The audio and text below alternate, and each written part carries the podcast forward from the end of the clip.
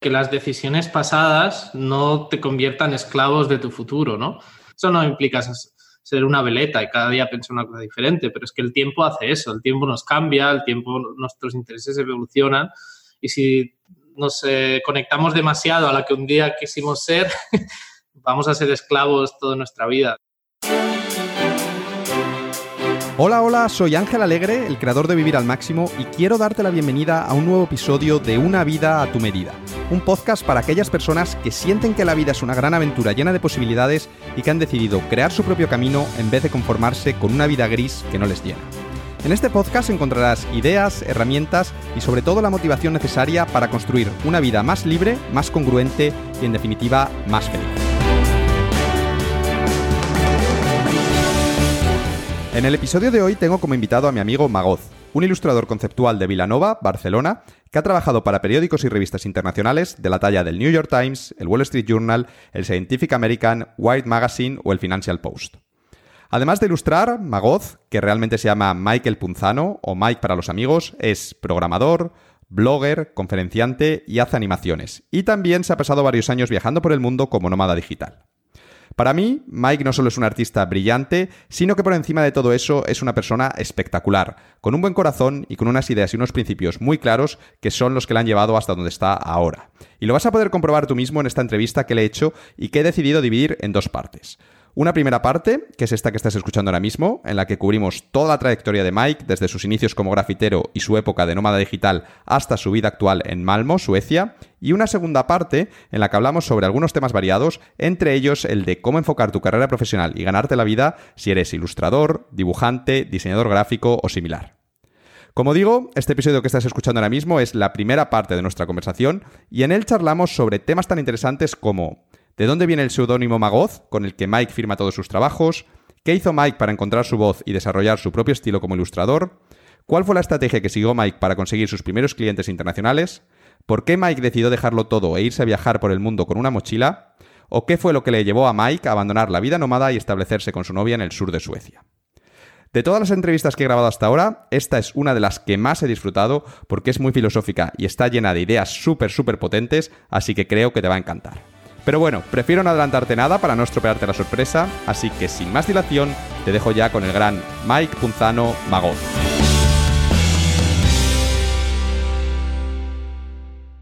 Bienvenido al podcast, Mike. Un placer, Ángel.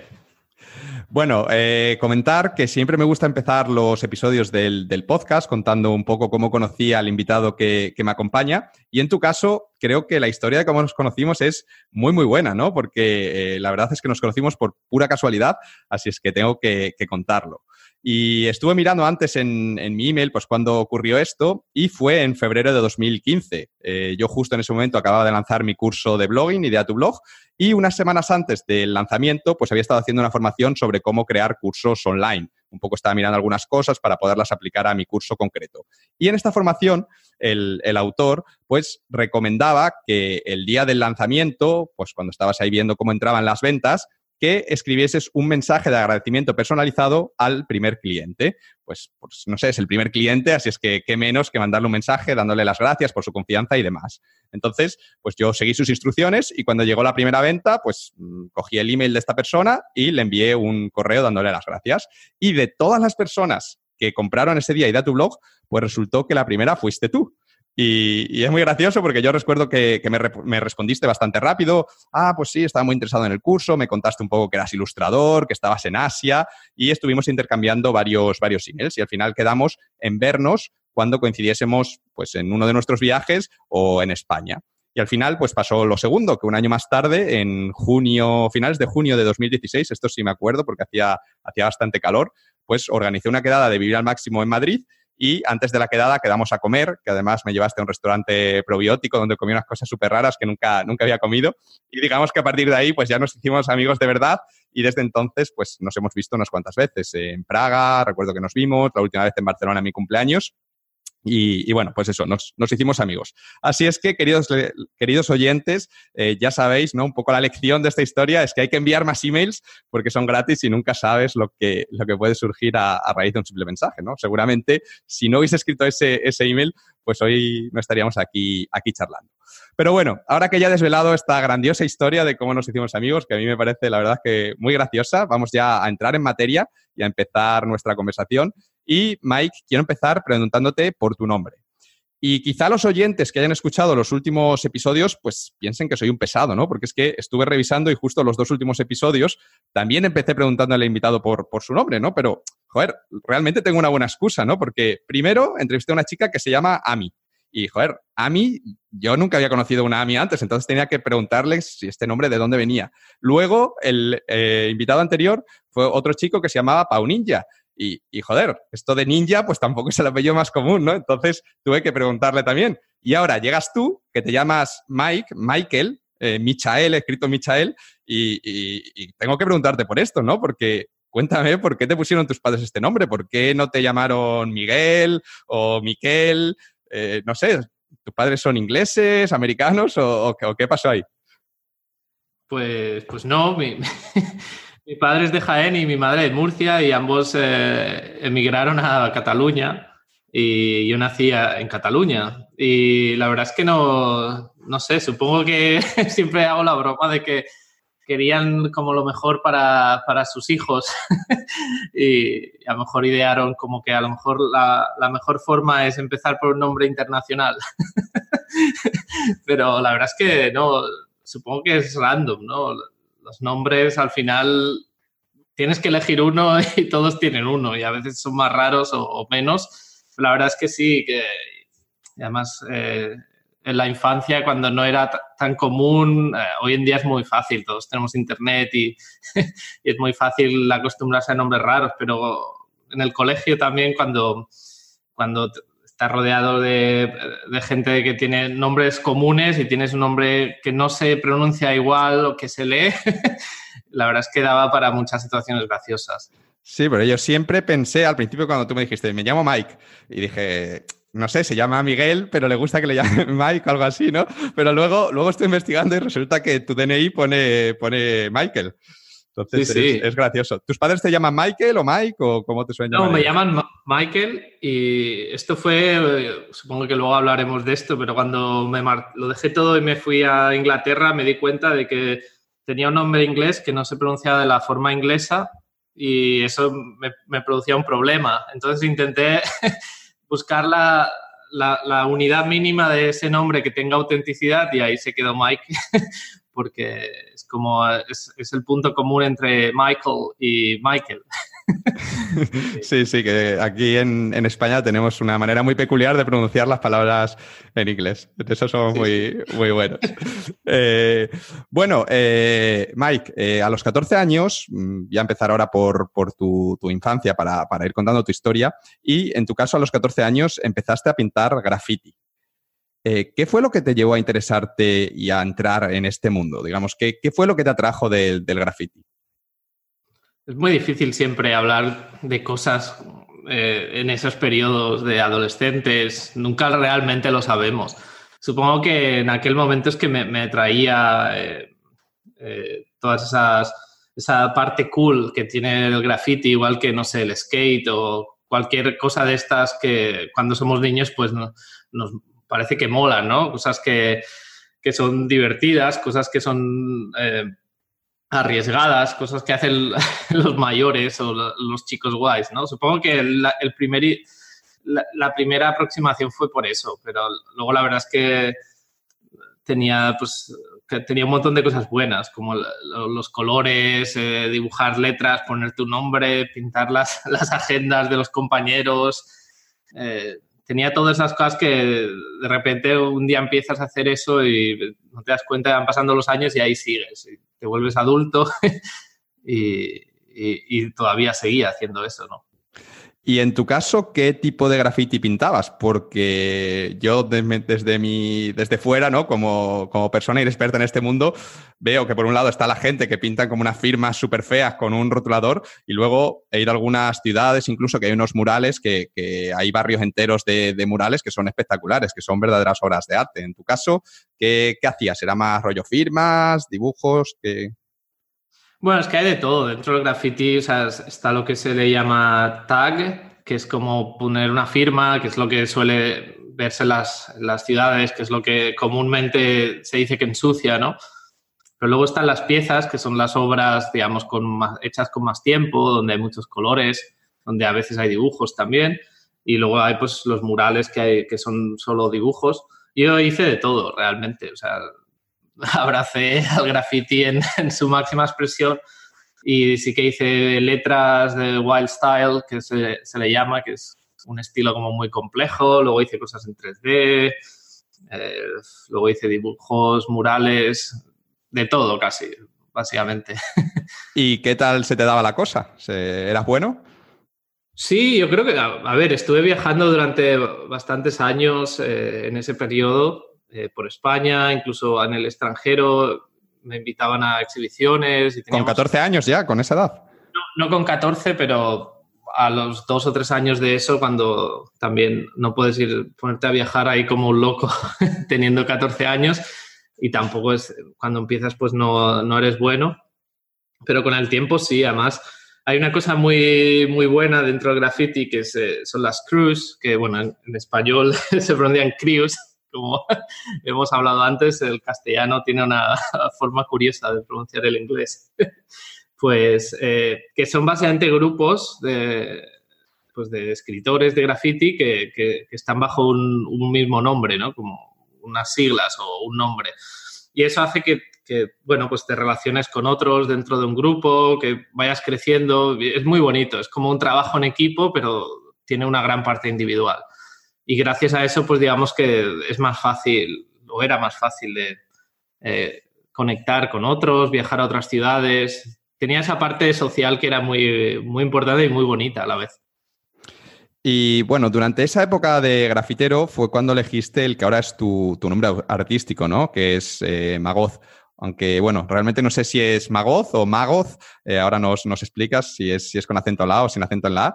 Pero cuéntanos sobre todo ¿Cómo se te ocurre ese nombre y qué es lo que significa esta, esta palabra de Magoz o Magoz? Pues no significa nada realmente. En, esa época es básicamente lo que era el graffiti, ¿no? Es una cosa bastante superficial, sin, el, sin, el, sin las connotaciones negativas, pero porque es así. O sea, el graffiti es forma, básicamente. Es, escribe tu nombre lo mayor, de la forma más grande e impactante posible para que lo vea la mayor parte de gente posible, ¿no?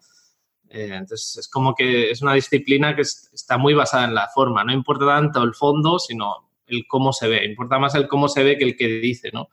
Y ah, básicamente era así. Los nombres, pues muchos elegíamos los nombres por combinación de letras, utilizando cada letra tiene unos pesos, tiene unos ritmos y entonces pues básicamente haces un puzzle con unas letras que te gusten y sale algo nuevo, original o diferente y ese es tu nombre, básicamente.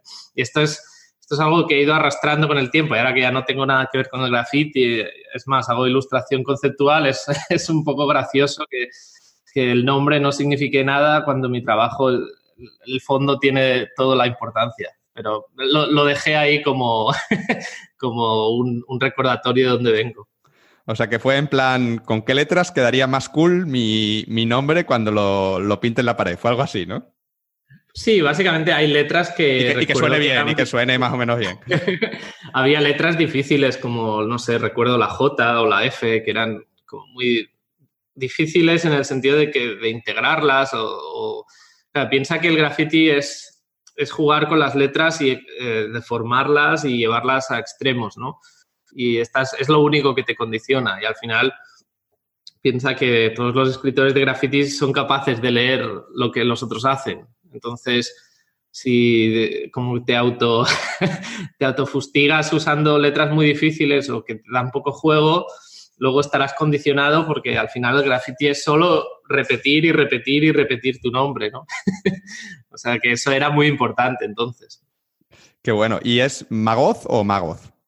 Eh, pues en realidad pasa un poco como con mi nombre real, que al principio era Magoz y tenía tilde, pero luego cuando pues empecé a trabajar, bueno, cuando me, fui de España y trabajé para el extranjero y todo, me di cuenta pues que la gente no lo podía pronunciar.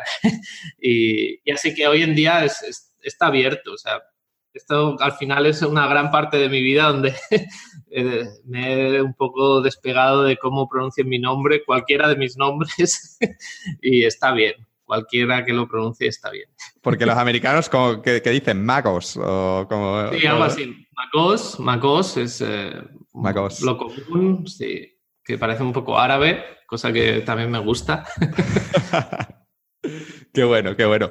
Eh, bueno, Mike, yo creo que todos los oyentes pues saben que es un graffiti, ¿no? Porque al final yo creo que todos hemos visto cientos de ellos, pero estoy seguro de que la mayoría no sabe cómo se hace un graffiti, ¿no? Por lo menos yo no tengo ni idea de cómo se hace un graffiti y la verdad es que tengo mucha curiosidad, ¿no? Porque alguna vez que he cogido un bote de pintura que me ha dejado algún amigo algo así, he intentado pintar algo en la pared, joder, pues me he dado cuenta de que es bastante difícil. Al final intenté hacer la firma y lo que he hecho ha sido un, un churro horroroso y digo, joder, si yo haciendo una simple firma, hago aquí un churro con este spray, eh, ¿cómo narices se hace una firma de estas espectacular o uno de esos mulares que parece que, joder, que, es, un, es una imagen hecha una, una fotografía a veces casi, ¿no?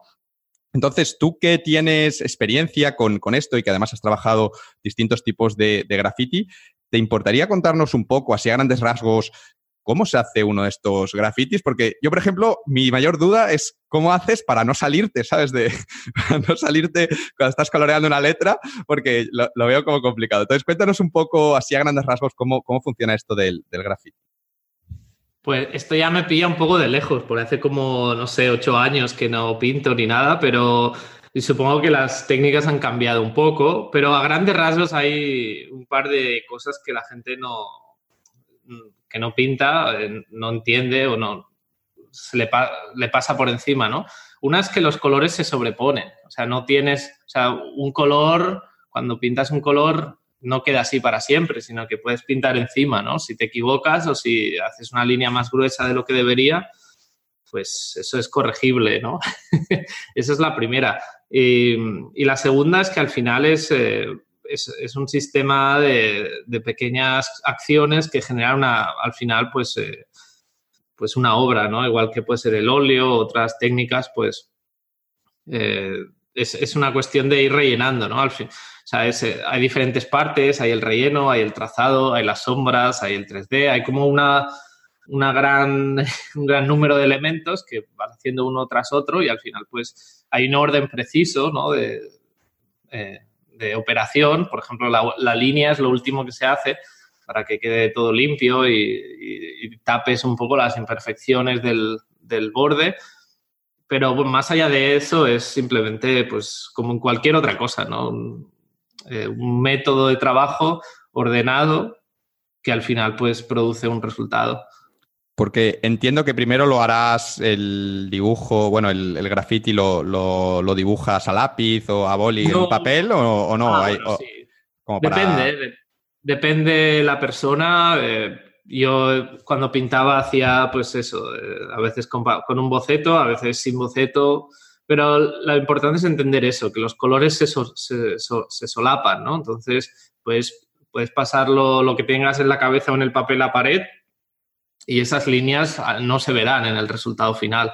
Serán unos, unas, bueno, unas guías, ¿no? un, trazo, un, pequeño boceto en pared y luego vas poniendo capas unas encima de las otras hasta que, hasta que ya lo tienes acabado. Y los bordes los haces al final, no al principio. Es decir, no haces los bordes y luego vas rellenando, sino que primero haces como el, relleno y luego pones los bordes al final. Exacto, eso es muy parecido a, en ilustración. Muchas técnicas se utilizan de la misma forma. Por ejemplo, en acuarelas, acuarelas es una técnica que, tienes que ir pintando de, pues, eh, por capas, ¿no? Y teniendo en cuenta de que en el caso, por ejemplo, de las acuarelas no puedes solapar, no puedes utilizar un amarillo para tapar un negro, pero al final la línea, si es que utilizas línea, pues se, se hace al final sobre, sobre los colores. Y eso es algo común en muchas técnicas eh, pictóricas. Qué interesante, qué interesante. ¿Y cuánto se tarda aproximadamente en hacer un, un buen mural? Pues depende, puedes estar varios días o puedes hacerlo en dos horas o en media hora o en cinco minutos. depende, depende de la superficie, depende de la complejidad, depende de, las circunstancias también. Bueno, eh, he aprendido bastante, he aprendido bastante sobre, sobre los grafitis. Eh, Mike, se ve que se te daba bien esto de pintar porque nos, contaste antes que ya a los 16 años, pues, eh, pues te viajaste por, por, España haciendo diferentes grafitis. Además, sé que tenías encargos de comercios y particulares que, te pagaban por hacerles grafitis, pues el típico grafiti que tiene algunos negocios en, la puerta esta de, metal, de cuando cierran y, cosas así.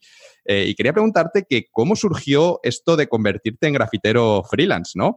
porque, vale, yo si ahora pues, quisiese contratar a alguien para que me hiciese un graffiti en mi negocio, en mi gimnasio, lo que sea, pues seguramente lo que haría sería ir a Google y eh, pues buscar graffiti Barcelona, por ejemplo, y seguro que hay por ahí alguien que tiene webs de, de, hacer grafitis, ¿no? Pero en aquella época, cuando tú tienes 16 años, pues ni Internet se utilizaba tanto como ahora, ni tú tenías una web, ni imagino que estuvieses en las páginas amarillas de grafitis magos, ni nada de esto. Así es que, ¿cómo, cómo te encontraban esos clientes potenciales? Sí, en esa época el SEO para estas cosas no, no estaba. Eh, pues era nuestro gran amigo boca oreja, realmente, que es al final una de las técnicas que en cualquier cosa al final funciona muy bien, ¿no? Eh, tiene las tasas de conversión más altas. pues nada, al final piensa también que no hay mucha gente, al menos en esa época, ahora no sé, porque ya digo que estoy muy desconectado, hace mucho tiempo que, que ya no ejerzo. Pero en esa época, claro, no había tanta gente que pintara graffiti y lo que pasaba es que había muchas firmas en las calles y entonces al final los murales surgían como una forma de, contrarrestar el graffiti que al final eran pintados por las mismas personas, ¿no? Era, era una especie de... Hay como una ley dentro del graffiti que es como que los murales no se suelen pisar, que es así como se llama, no se tapan con firmas. Es como esta ley de que si vas a tapar algo tienes que hacer algo mejor. Entonces los murales pues era una forma de, pues de acabar con las firmas en tu negocio o si tienes una casa, a lo mejor una, tienes un hijo y quieres pintar la habitación o este tipo, este era el, no sé, ese era el nicho de mercado, las persianas, los murales. Y bueno, básicamente pues se corría la voz de que alguien necesitaba algo, entonces alguien te conocía o conocía a alguien que te conocía y bueno, pues... Eh, se hablaba y, si se llegaba a términos, pues eh, había un encargo ahí, sin quererlo ni beberlo. Sí, de alguna manera tus grafitis hacían un poco de autopromoción, ¿no? Que a lo mejor alguien veía un grafiti tuyo y decía, hostia, que este tal... Sobre todo cuando, sí, sobre todo cuando estabas pintando. Yo recuerdo que, que es la, la, forma de conseguir clientes eh, bastante era cuando estabas pintando que claro, los grafitis no aparecen, no vienen dos operarios y los instalan en 10 minutos. O sea, pues durante todo el tiempo que se está pintando estás ahí, entonces pasa gente, entonces, eh, ah, tengo a alguien que necesita algo, tienes una tarjeta, eso era muy, muy común, la verdad. Y pintar un mural generaba nuevas oportunidades. Hmm, el hecho de pintar ya de por sí era publicidad, era marketing para, para, capturar nuevos clientes. Qué bueno, qué bueno. Eh, bueno, ahora hay negocios de, que, hacen esto también, ¿no? Yo recuerdo uno que se llama Ice Wave, no sé si, lo, has, si lo has visto, son como unos, unos helados que hay en, Tailandia, que, de hecho el chico cuenta que yo he leído su historia, que lo, esto lo vive en Tailandia, que son como, cogen una base de yogur con frutas o, bueno, Kinder Bueno y chocolates y cosas, lo mezclan todo y lo ponen con una plancha helada y así como con una espátula y luego te lo hacen con muy bonito. Ah, sí, sí, sí, sí. sí. Esto lo tienes que haber visto. Esto Sí, lo probé, sí, sí, están en la calle, además es muy... Muy, llamativo, ¿no? Claro, exacto, muy llamativo. Entonces, eh, un chico eh, de Mallorca lo vio y, lo estableció en Mallorca. Y, parte del marketing que hacían, que hacían era eso, que era algo como que llama la atención y además era una, era una tienda de estas que da como, como a la calle, como que no puedes entrar dentro de la tienda. Entonces, la gente que está esperando ya crea una cola y eso ya dices, joder, porque hay una cola. Entonces ya vas a ver qué es la cola, ves como una cosa súper rara que nunca has visto, un tío con unas espátulas aplastando, haciendo un helado ahí súper bonito y te quedas y, pides uno. Y bueno, no sé qué tal le irá, creo que abrió en, Barcelona y en algún otro sitio más la franquicia, pero, pero es, un poco el, lo mismo del, del graffiti, ¿no? De utilizar el propio eh, negocio como, como promoción o la propia manera de, hacer el, producto. Pero eso pasa a todos. Y ahora que doy charlas y doy talleres, muchas veces al acabar una charla viene alguien del público diciendo, eh, me gustaría que vinieras a tal evento. O sea, es... Se retroalimenta, ¿no? Duda. O sea, todo lo que se hace cara al público siempre hay ahí una oportunidad de, que alguien lo vea y tenga esas mismas necesidades y, pues te, llame o, o se interese al menos. ¿Y recuerdas cuál fue tu, primer encargo de pago en esa época? Pues no el primero porque fueron, claro, yo iba al colegio, era como, no sé, todo mezclado y probablemente fuera una peluquería o una, frutería, algo así, que, tuve que pintar. Y sí, muy totalmente de, inexperto también es cierto que al principio, gracias a eso de, tener un grupo y demás, pues no estás solo, nunca estás ahí solo ante el peligro y eso ayuda. y sí, probablemente fuera un negocio de este tipo. No recuerdo cuál fue el primero primero, porque ya te digo, era esa época donde a lo mejor cada semana hacía cosas, pero, pero sí. ¿Y qué tal en términos económicos? ¿Se cobra bien por un graffiti? ¿Se está bien pagado? Pues la verdad es que sí. O sea, al menos yo en mi época, pues no sé. También es verdad que yo siempre empecé con una idea muy clara de, que esto es un trabajo. O sea, supongo que también eh, por, no sé, mis padres son autónomos los dos. Eh, siempre he estado en un entorno donde hay gente que se ha hecho a sí mismos y eso para mí siempre ha sido muy importante, incluso, por supuesto, hoy en día. Me gusta mucho negociar los términos y, no, o sea, el, hecho de negociar es muy importante cuando hay un trabajo de por medio, ¿no? Y recuerdo, pues en esa época, pues que sí, por, por una persiana o un mural podías cobrar 700, 800 euros y a veces era un trabajo que se realizaba en un día o, o en dos, ¿no? Entonces estaba bien pagado y yo creo que a día de hoy debe, debería. No lo sé, pero me imagino que sigue siendo igual, ¿no? Hostia, esto para, un chaval de 16 años era, era, la bomba. Yo con 16 años me daba a mí 600 euros y vamos, doy palma con las, con las orejas. No sé qué, haría con tanto dinero. Me podría comprar ahí todas las chucherías y hacer el botellón con el mejor alcohol de todos, ¿no? No, piensa que por supuesto se le tenía que restar los colores, eh, el transporte, todo eso, pero también es cierto que, que eso es una, era una cosa del graffiti muy interesante, que es que con el graffiti venía la gestión del material, ¿no? Eh, tienes que contar que, que, los colores eran limitados, ¿no? Es como ahora cuando utilizo Photoshop o Illustrator, donde puedo utilizar la cantidad de color que quiera sin tener que ir a la tienda ni nada. Cada, cada lata, cada bote de spray, pues tiene una capacidad limitada, ¿no? Y cuando acabas, eso no lo tiras, eso lo, te lo quedas y al final tenías que gestionar, tienes que gestionar stock también. Y eso es algo que, pues, que nadie te dice y, al final acababas pues con cientos de sprays y muchas veces cuando tenías que hacer un encargo, pues tenías eso en stock, pero claro, lo facturabas también al cliente. O sea que había como una... Creo que fue muy importante toda esa, esa época para mí porque había cosas que yo nunca me había planteado, como esto de la gestión del stock. Oye, ¿y qué pensaban tus padres de, todo esto? De que hicieses graffiti y no solo hicieses graffiti, sino que incluso te pagasen por ello con solo 16 años. Porque, a ver, yo ya te digo, desde mi punto de vista inexperto, yo creo que en general, pues el graffiti no tiene muy buena reputación entre los padres, ¿no? Eso de que su hijo salga por la noche con la cruz a pintar paredes, pues mm, no sé, como que a los padres no les suele hacer mucha gracia. O al menos a mis padres, pues no les hubiese hecho mucha gracia que yo me hubiese dedicado a eso. Entonces quería preguntarte que, qué opinaban los tuyos, si te apoyaban, pues por eso, por lo que decías antes, de que son autónomos y dicen, pues genial, ya el hijo ya ganándose la vida a los 16 años, o tenías broncas con ellos en plan, no, no vas a salir a pintar. bueno, supongo que todo iba bien, todo está más o menos bien, a lo mejor visto con un poco de cuidado con lo que haces hasta que no habían problemas con la justicia, ¿no?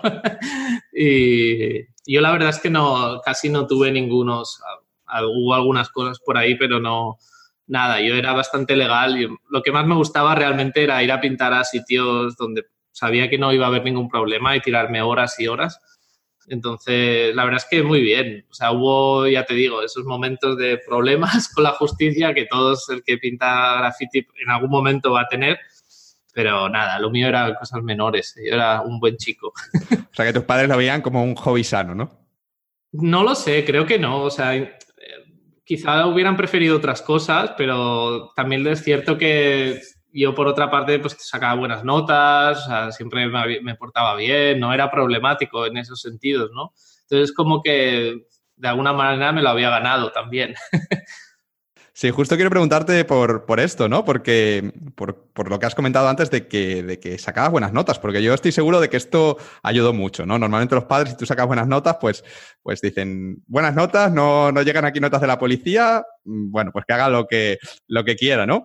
Y, y bueno, me, me, sorprende esto de que sacases buenas notas porque, de nuevo, ¿no? Yo creo que esto del graffiti pues tiene mala reputación y al final eh, la gente, sobre todo los padres, pues asocian el pintar graffiti con pues, una, un estudiante que saca malas notas, está despierto toda la noche fumando, como corriendo de la policía a las 4 de la mañana porque está pintando en un sitio ilegal, ¿no? Como el, el típico adolescente rebelde y problemático que no quiere estudiar.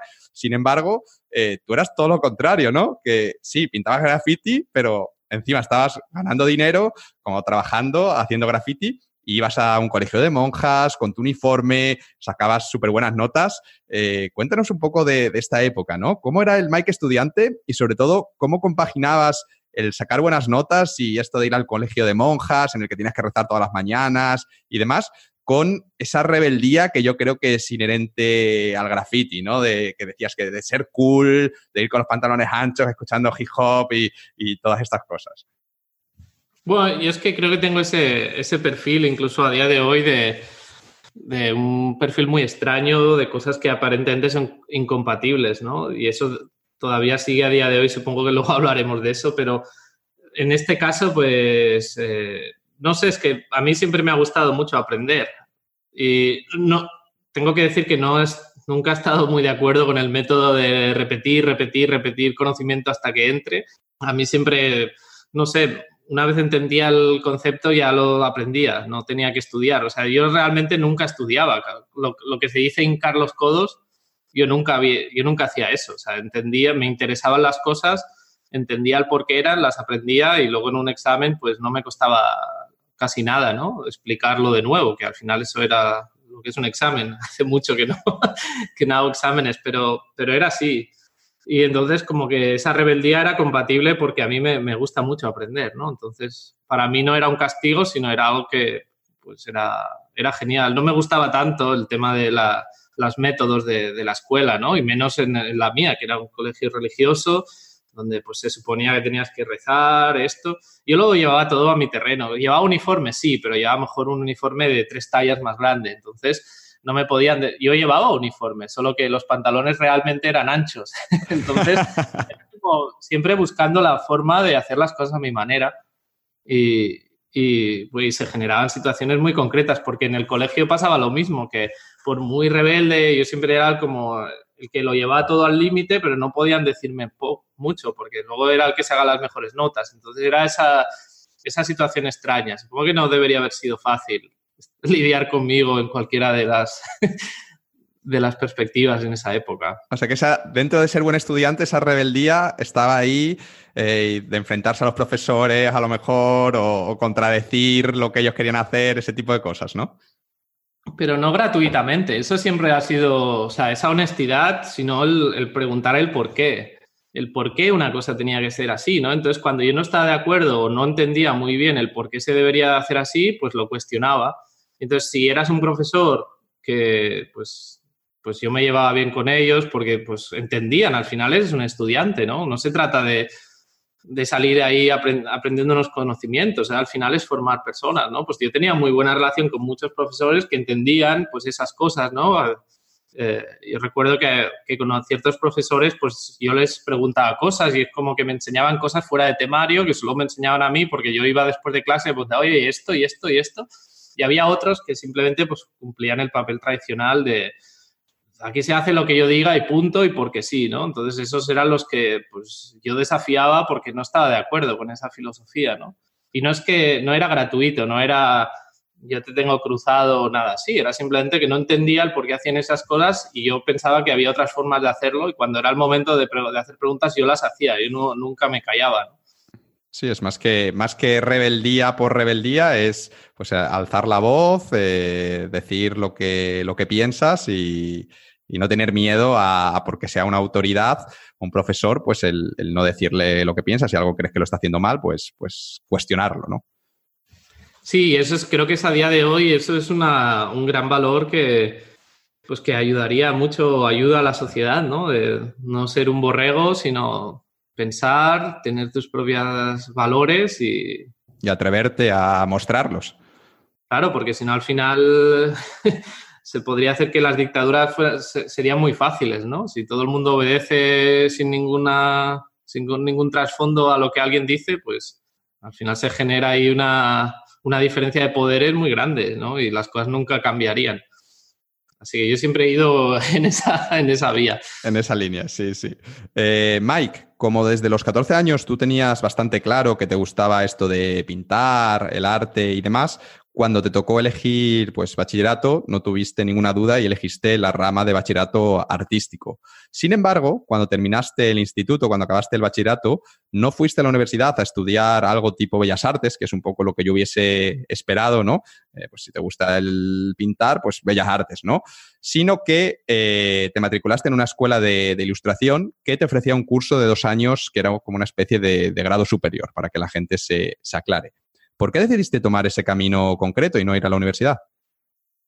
Bueno, creo que esa época de graffiti me dio un bagaje, ¿no? De, siempre me he relacionado con personas mucho más mayores que yo. De hecho, eso siempre había sido, ha sido una, una característica, ¿no? En mi vida, de siempre, siempre mis, mis, amigos siempre han sido más mayores y entonces eso me daba una perspectiva que quizá otros no tenían cuando tenías que, por ejemplo, tomar esas decisiones, ¿no? Que quizá es una de las más de las primeras decisiones importantes cuando estás creciendo, ¿no? De qué vas a estudiar y dónde y por qué.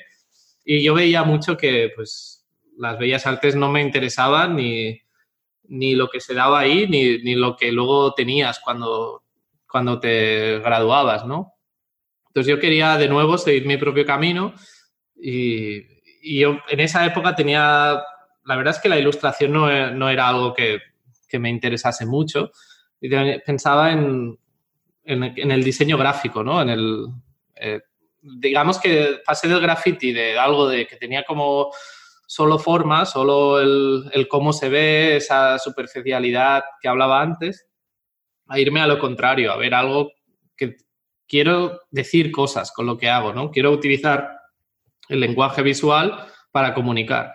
Y entonces me interesaba mucho el diseño gráfico y la ilustración sí, pero no tanto, pero la vía como que necesitaba, necesitaba saber más de eso, ¿no? Entonces, pues decidí ir a un curso de, a un, a un grado superior de ilustración y pensando que eso me daría respuestas, pero la verdad es que no. me dio muchas más preguntas que respuestas. Justo eso es lo que te quería preguntar, que cómo fue tu, tu experiencia con esta, en esta escuela. Si, si realmente aprendiste algo útil o, por el contrario, lo que te dices te dejó con más, preguntas que cuando entraste? Las cosas buenas que pasaron esos dos años es que eh, trabajé mucho en el sentido de que eran bastante, como que tenías que hacer mucho trabajo en casa, ¿no? Entonces aprendí un poco lo del esfuerzo en pequeños proyectos, porque el, el graffiti era como más libre y en ese momento pues era como más acotado, pero sí es cierto que aprendí mucho sobre técnicas, eh, acuarelas, wash, eh, no sé, digital, pero no tanto como la, ilustración en sí. Esto es, no es, algo que descubrí tiempo después, de que la ilustración y el dibujo no son equivalentes. O sea, creo que ahí aprendí más lo que era el dibujo, pero no tanto lo que era la ilustración. ¿Nos puedes explicar cuál es la, diferencia, para, sobre todo para los novatos como, como, yo, que yo para mí dibujo, ilustraciones, como pintar, lo tengo todo un poco mezclado? Eh, ¿Qué es exactamente la ilustración y cómo se diferencia de, de dibujo, de, bueno, de acuarela? Sí, sí sé que es diferente, pero, pero de dibujo, ¿no? Pues básicamente es que el, dibujo es una, es una actividad, ¿no? O sea, es, tú puedes dibujar y es una actividad, digamos, sin, sin objetivo. O sea, tú dibujas y dibujas, ¿no? Representas la realidad o, o, algo que tienes en la cabeza, pero es una actividad. Luego habría la técnica, ¿no? Que es, pues, podría ser eh, las acuarelas o, el lápiz, lápiz de color, wash, lo que tú quieras, que es básicamente lo que tú haces para poder desarrollar el dibujo. o sea, qué, qué técnica, ¿no? Y luego la ilustración no tiene nada que ver con estas dos. O sea, la ilustración puede ser hecha con fotografía, o puede ser hecha con escultura, o puede ser hecha con, programación incluso, porque la ilustración no se basa en, cómo se hace el, objeto, cómo se desarrolla ese dibujo, sino en qué es lo que quiere decir. O sea, una ilustración, un ejemplo muy fácil para entenderlo es que en prensa, o sea, son ilustraciones, no dibujos, porque esos dibujos tienen un valor comunicativo. Tienen que explicar algo, tienen que explicar un artículo, tienen que referirse a un titular o una portada de un libro, por ejemplo, pues tiene que ese valor comunicativo tiene que estar ahí, tiene que estar ahí, ¿no? No es tanto la forma, no es tanto el qué bonito es o la composición o qué color se han usado, sino el por qué se han usado y qué, qué papel están utilizando, qué papel están ayudando a contribuir, ¿no? Al todo. Digamos que la ilustración tiene propósito y el dibujo o, cualquiera de las técnicas que utilizan para hacer dibujo es algo mucho más abierto. O sea, es, simplemente una actividad, ¿no? qué, interesante, no, tenía ni idea de, esto.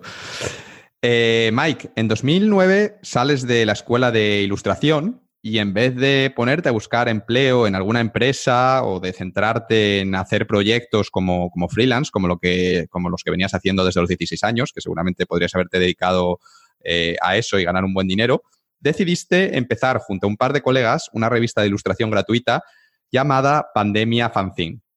Y quería preguntarte que por qué tomaste esta decisión, qué es lo que esperabas conseguir con esta revista.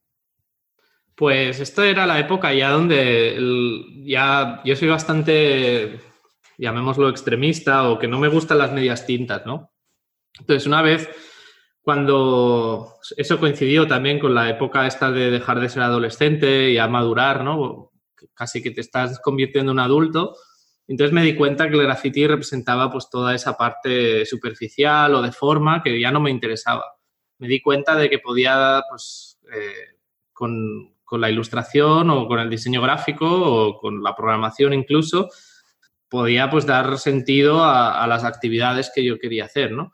Y, decidí pues directamente dejar, dejar el graffiti y centrarme en eso que era la ilustración. Pero el problema que yo tenía es que no sabía exactamente qué era la ilustración o, o cómo, o cómo un ilustrador se podía ganar la vida, ¿no? Digamos que tenía muchas preguntas sin resolver y la escuela no me las había resuelto.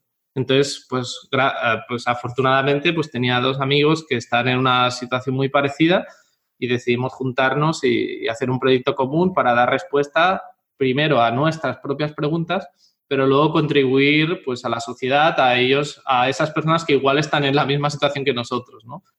Y decidimos pues crear un fanzine en PDF, distribuirlo por email, esto no sé, creo que era el año 2009, donde las redes sociales no, no estaban tan, tan a día de hoy, ¿no? O, digamos, todo está un poco en pañales.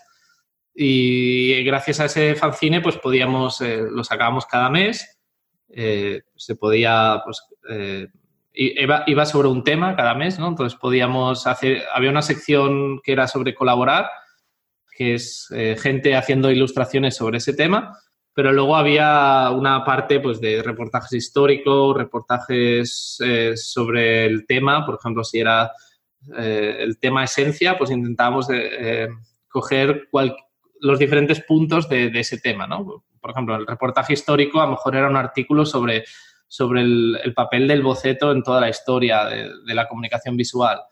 En la parte más práctica había un reportaje sobre el color, el papel del color dentro de, la comunicación visual, cómo se utiliza el color y cuál es la, parte, digamos, científica detrás del color y cómo puedes aplicar el color, ¿no?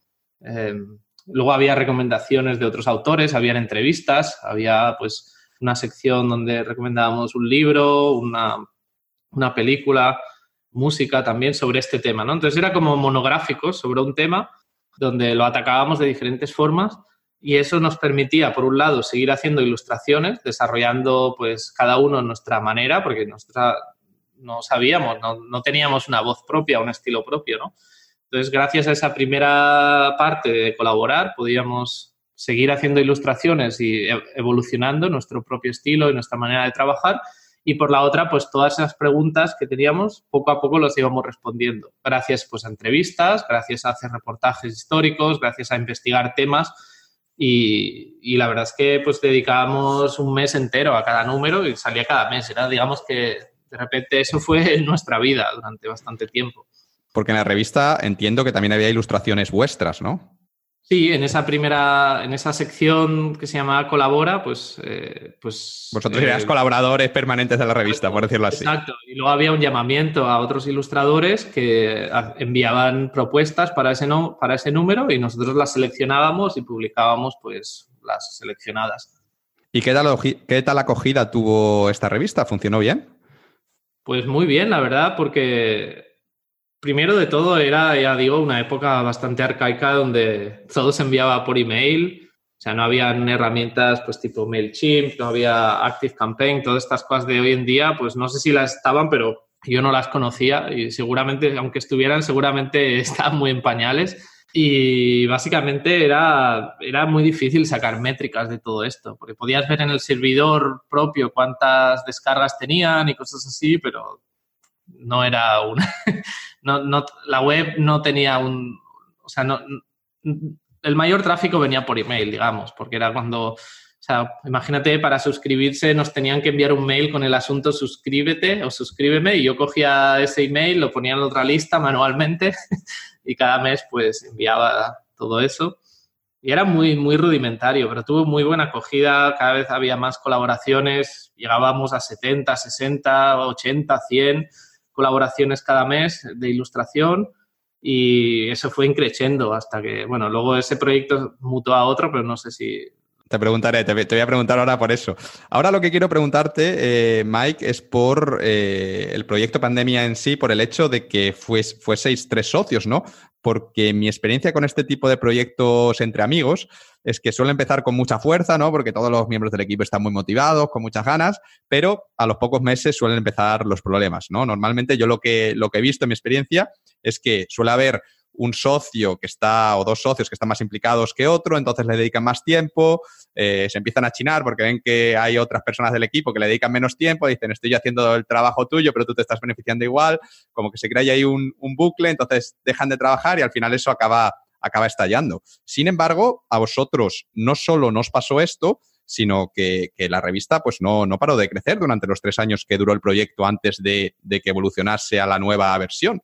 Y quería preguntarte por cuál crees tú que fue la clave para que vuestro equipo permaneciese unido durante todo este tiempo, ¿no? Que cómo os organizabais internamente entre vosotros y sobre todo que cómo funcionaba la toma de decisiones importantes para que eso siguiese funcionando y no se creasen esos rencores y esos problemas que normalmente suelen surgir en este tipo de proyectos. Supongo que era porque éramos como tres, tres náufragos en un bote salvavidas a la búsqueda de, de algo, ¿no? O sea, estábamos en la misma situación, el proyecto no tenía tampoco aspiraciones económicas porque era todo, de hecho tenía pérdidas porque teníamos que pagar un servidor, todo nuestro tiempo nadie nos pagaba nada, era un PDF que se distribuía gratuitamente. O sea, no había una, como, no sé, no teníamos acciones sobre el proyecto, no, no había un, no iba a haber ninguna retribución económica. Entonces, era nuestra manera de aprender y de crecer. Entonces, como era una, motivación noble, todos queríamos aprender. Entonces no había, o sea, el que trabajaba más no era penalizado, sino que realmente era lo opuesto, porque cuanto más buscabas, cuanto más, más eh, hurgabas por internet y o hacías entrevistas, pues más crecías, ¿no? Entonces al final no era, si uno hacía más que otros no era malo para nadie. Entonces era muy orgánico. Y nos organizábamos por el simple hecho, siempre lo, lo hablamos hoy en día, que han pasado tantos años, que, que al final era la regla de tres, ¿no? Nosotros le llamamos regla de tres porque éramos tres. Entonces teníamos no, no era posible no mojarse, ¿no? cualquier decisión se sometía a esa, a esa votación. Entonces, al ser un número impar, siempre había una resolución, nunca había un empate, ¿no? Entonces, bajo la premisa de mojarse, pues siempre se resolvía todo por mayoría. Si habían dos que decía, pues, entre A y B, ¿cuál prefieres? Y no puedes decir, bueno, me da igual, no, no, hay que mojarse. Y eso iba a misa, ¿no? Eso era la solución y lo aceptábamos y para adelante. Entonces, eso, si hubiéramos sido cuatro o dos, pues seguramente hubiera sido más difícil y hubiera generado a lo mejor más tensiones o algo, pero no, la verdad es que la verdad es que ese número hizo, hacía todo mucho más fácil. Me, me, quedo de esto de lo que has contado, ¿no? Con, con, lo que decías, ¿no? De que al final estaba el proyecto organizado de tal manera que era como, era como que todos en vuestro beneficio queríais aprender, pero de alguna manera ese aprendizaje lo canalizabais en, en la revista, entonces, de manera que, que el trabajar más con que fuese bueno para la revista, pero bueno para, para la persona, ¿no? Entonces, de alguna manera, eh, era un proyecto que está muy, muy interesante en, en, ese sentido, ¿no? De que no hay, no hay beneficios de, de, trabajar menos, como que no hay intención de aprovecharse de los demás, porque si tú no haces, no aprendes, ¿no? Es, me, me, ha parecido muy, muy interesante esa... Y luego también hay una apreciación de es que era todo exponencial. Me refiero a que, por ejemplo, pues todos tenemos, todos teníamos como, no nuestro papel, porque no había como cargos ni nada, pero cada uno pues tenemos nuestras preferencias y nuestros intereses. A mí, por ejemplo, me gustaba desde siempre la tecnología, programar, la infraestructura, diseñar todas estas cosas. A mis otros colegas, que por cierto no los he nombrado, pero se llaman Miguel Porlan y Miguel Montaner, que pueden, pues son ilustradores a día de hoy y hacen un trabajo excelente. Eh, pues eh, a, lo mejor a uno de ellos le interesaba más la parte histórica, entonces se dedicaba más a eso, a otro le gustaba más la parte de cómo conseguir clientes o cómo, cómo funciona el mundo de la ilustración por dentro. Entonces, la, la, gracia es que había una mesa, ¿no? Una mesa metafórica donde cualquier enseñanza, cualquier descubrimiento lo poníamos ahí. Entonces, no solo era para nuestro beneficio individual, sino era el beneficio grupal. Y además, cada cosa que se ponía en esa mesa era comprobada por el resto. O sea, era como una especie de, de GitHub eh, sobre este proyecto, ¿no? O sea, cuando alguien ponía algo ahí, era analizado y los otros le decían, pues, hostia, esto es una gran solución para a lo mejor montarte un portfolio, o esta es una gran solución para conseguir clientes, o esta es una gran solución para desarrollar ilustraciones con Photoshop, o lo que sea, ¿no? Entonces era como un constante añadir cosas al bote y comprobarlas y ir creciendo. Y insisto que era exponencial, no era lineal, sino que eran tres personas añadiendo cosas y constantemente pues eh, eh, verificándolas, ¿no? Entonces hizo que muy, muy poco tiempo, relativamente poco tiempo, eh, creciéramos muchísimo. Qué bueno, me encanta cómo, cómo lo enfocasteis, la verdad. Mike, nos has contado que Pandemia Magazine era totalmente gratis y que no, no solo era gratis, sino que además los gastos corrían de, de vuestro bolsillo. Es decir, que no, no, no solo no ganabais dinero, sino que perdíais dinero, ¿no? Pero aún así, a pesar de esto, estuvisteis tres años dedicados al proyecto casi a tiempo completo. ¿De qué vivíais tú y tus amigos en esa época? Eh, porque dices que no había publicidad, ni había ningún tipo de monetización, entonces os mantenían vuestros padres o aparte de la revista, pues tú seguías teniendo algún encarguillo que te daba para, para pagar tus cosas. ¿Cómo lo hacíais? Pues sí, en esa época vivíamos todos en casa de nuestros padres, porque no sé, teníamos pues 18 años o 19, algo así, y, y, cada, pues teníamos nuestras cosas, ¿no? Nuestros pequeños encargos de cosas que no tenían que ver con ilustración. Algún mural, algún, algún diseño de web, alguna cosa de diseño gráfico, pero que evidentemente o sea, se veía como algo de, como un, como un side project, ¿no? decías que era casi a tiempo completo, pero yo diría que es mucho más que tiempo completo, porque dedicábamos mucho tiempo, o sea, si no era trabajar los contenidos directamente, era como aprender, hacer el research eh, sobre infraestructuras, sobre un montón de cosas que, que en la época no era tan fácil como hoy, de de leer un post donde te dicen cómo montar tal y cual. y entonces, pues tienes una referencia, ¿no? En ese momento era todo mucho más difícil y, y, eso vivíamos, pues no teníamos grandes gastos, ese era el secreto. Yo siempre digo que lo que podía verse como una limitación fue una gran oportunidad, porque si ahora nos dicen a cualquiera de nosotros mira, vamos a montar este proyecto, vamos a dedicarle 10 horas al día, no vamos a cobrar nada y además vamos a tener que pagar los servidores y vamos a hacerlo durante tres años, pues ni tú, ni yo, ni seguramente nadie de nuestra edad o de nuestra situación lo, lo haría, ¿no? Pero entonces el caso de que pudiera, podíamos hacerlo era la, la, oportunidad, ¿no? Lo que a priori podía verse como esa limitación de vida al, al mínimo, dio el poder hacer uso de ese tiempo, ¿no?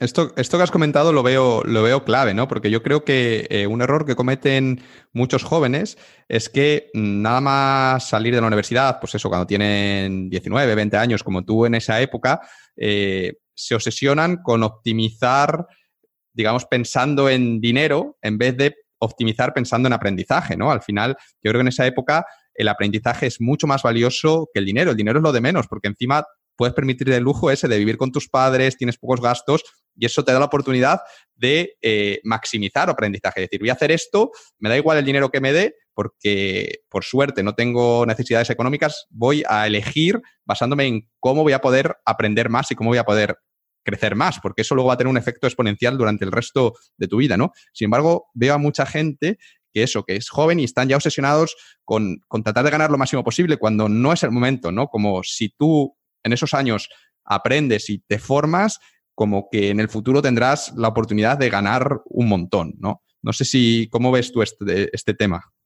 Totalmente. Yo creo que incluso tiene una raíz más profunda que es lo de querer empezar la casa por el tejado, ¿no?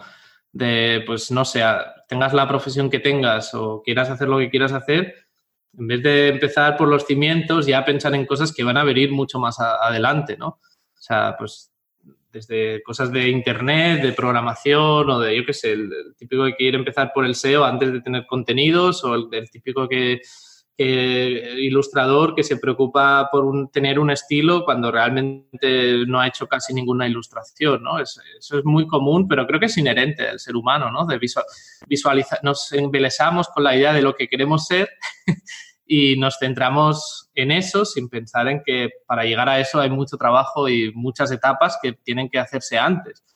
Eh, porque puede pasar muchas cosas que a mí me han pasado, o sea, yo no, no, soy el ejemplo de nada, ¿no? Porque a mí me han pasado muchas cosas de, de querer hacer una, algo, no sé, de tal proyecto y pensar en la infraestructura, cómo lo voy a montar y tal, y cuando tengo que dar los primeros pasos, me doy cuenta de que no quiero hacerlo, ¿no? Al final, que no, al final, a lo mejor no encaja con mis ideales o me gusta el objetivo, me gusta el, desenlace, pero no me gusta el camino. Entonces, entonces no voy a hacerlo. Eso es un problema que a todos nos pasa, yo creo, en diferentes grados, ¿no?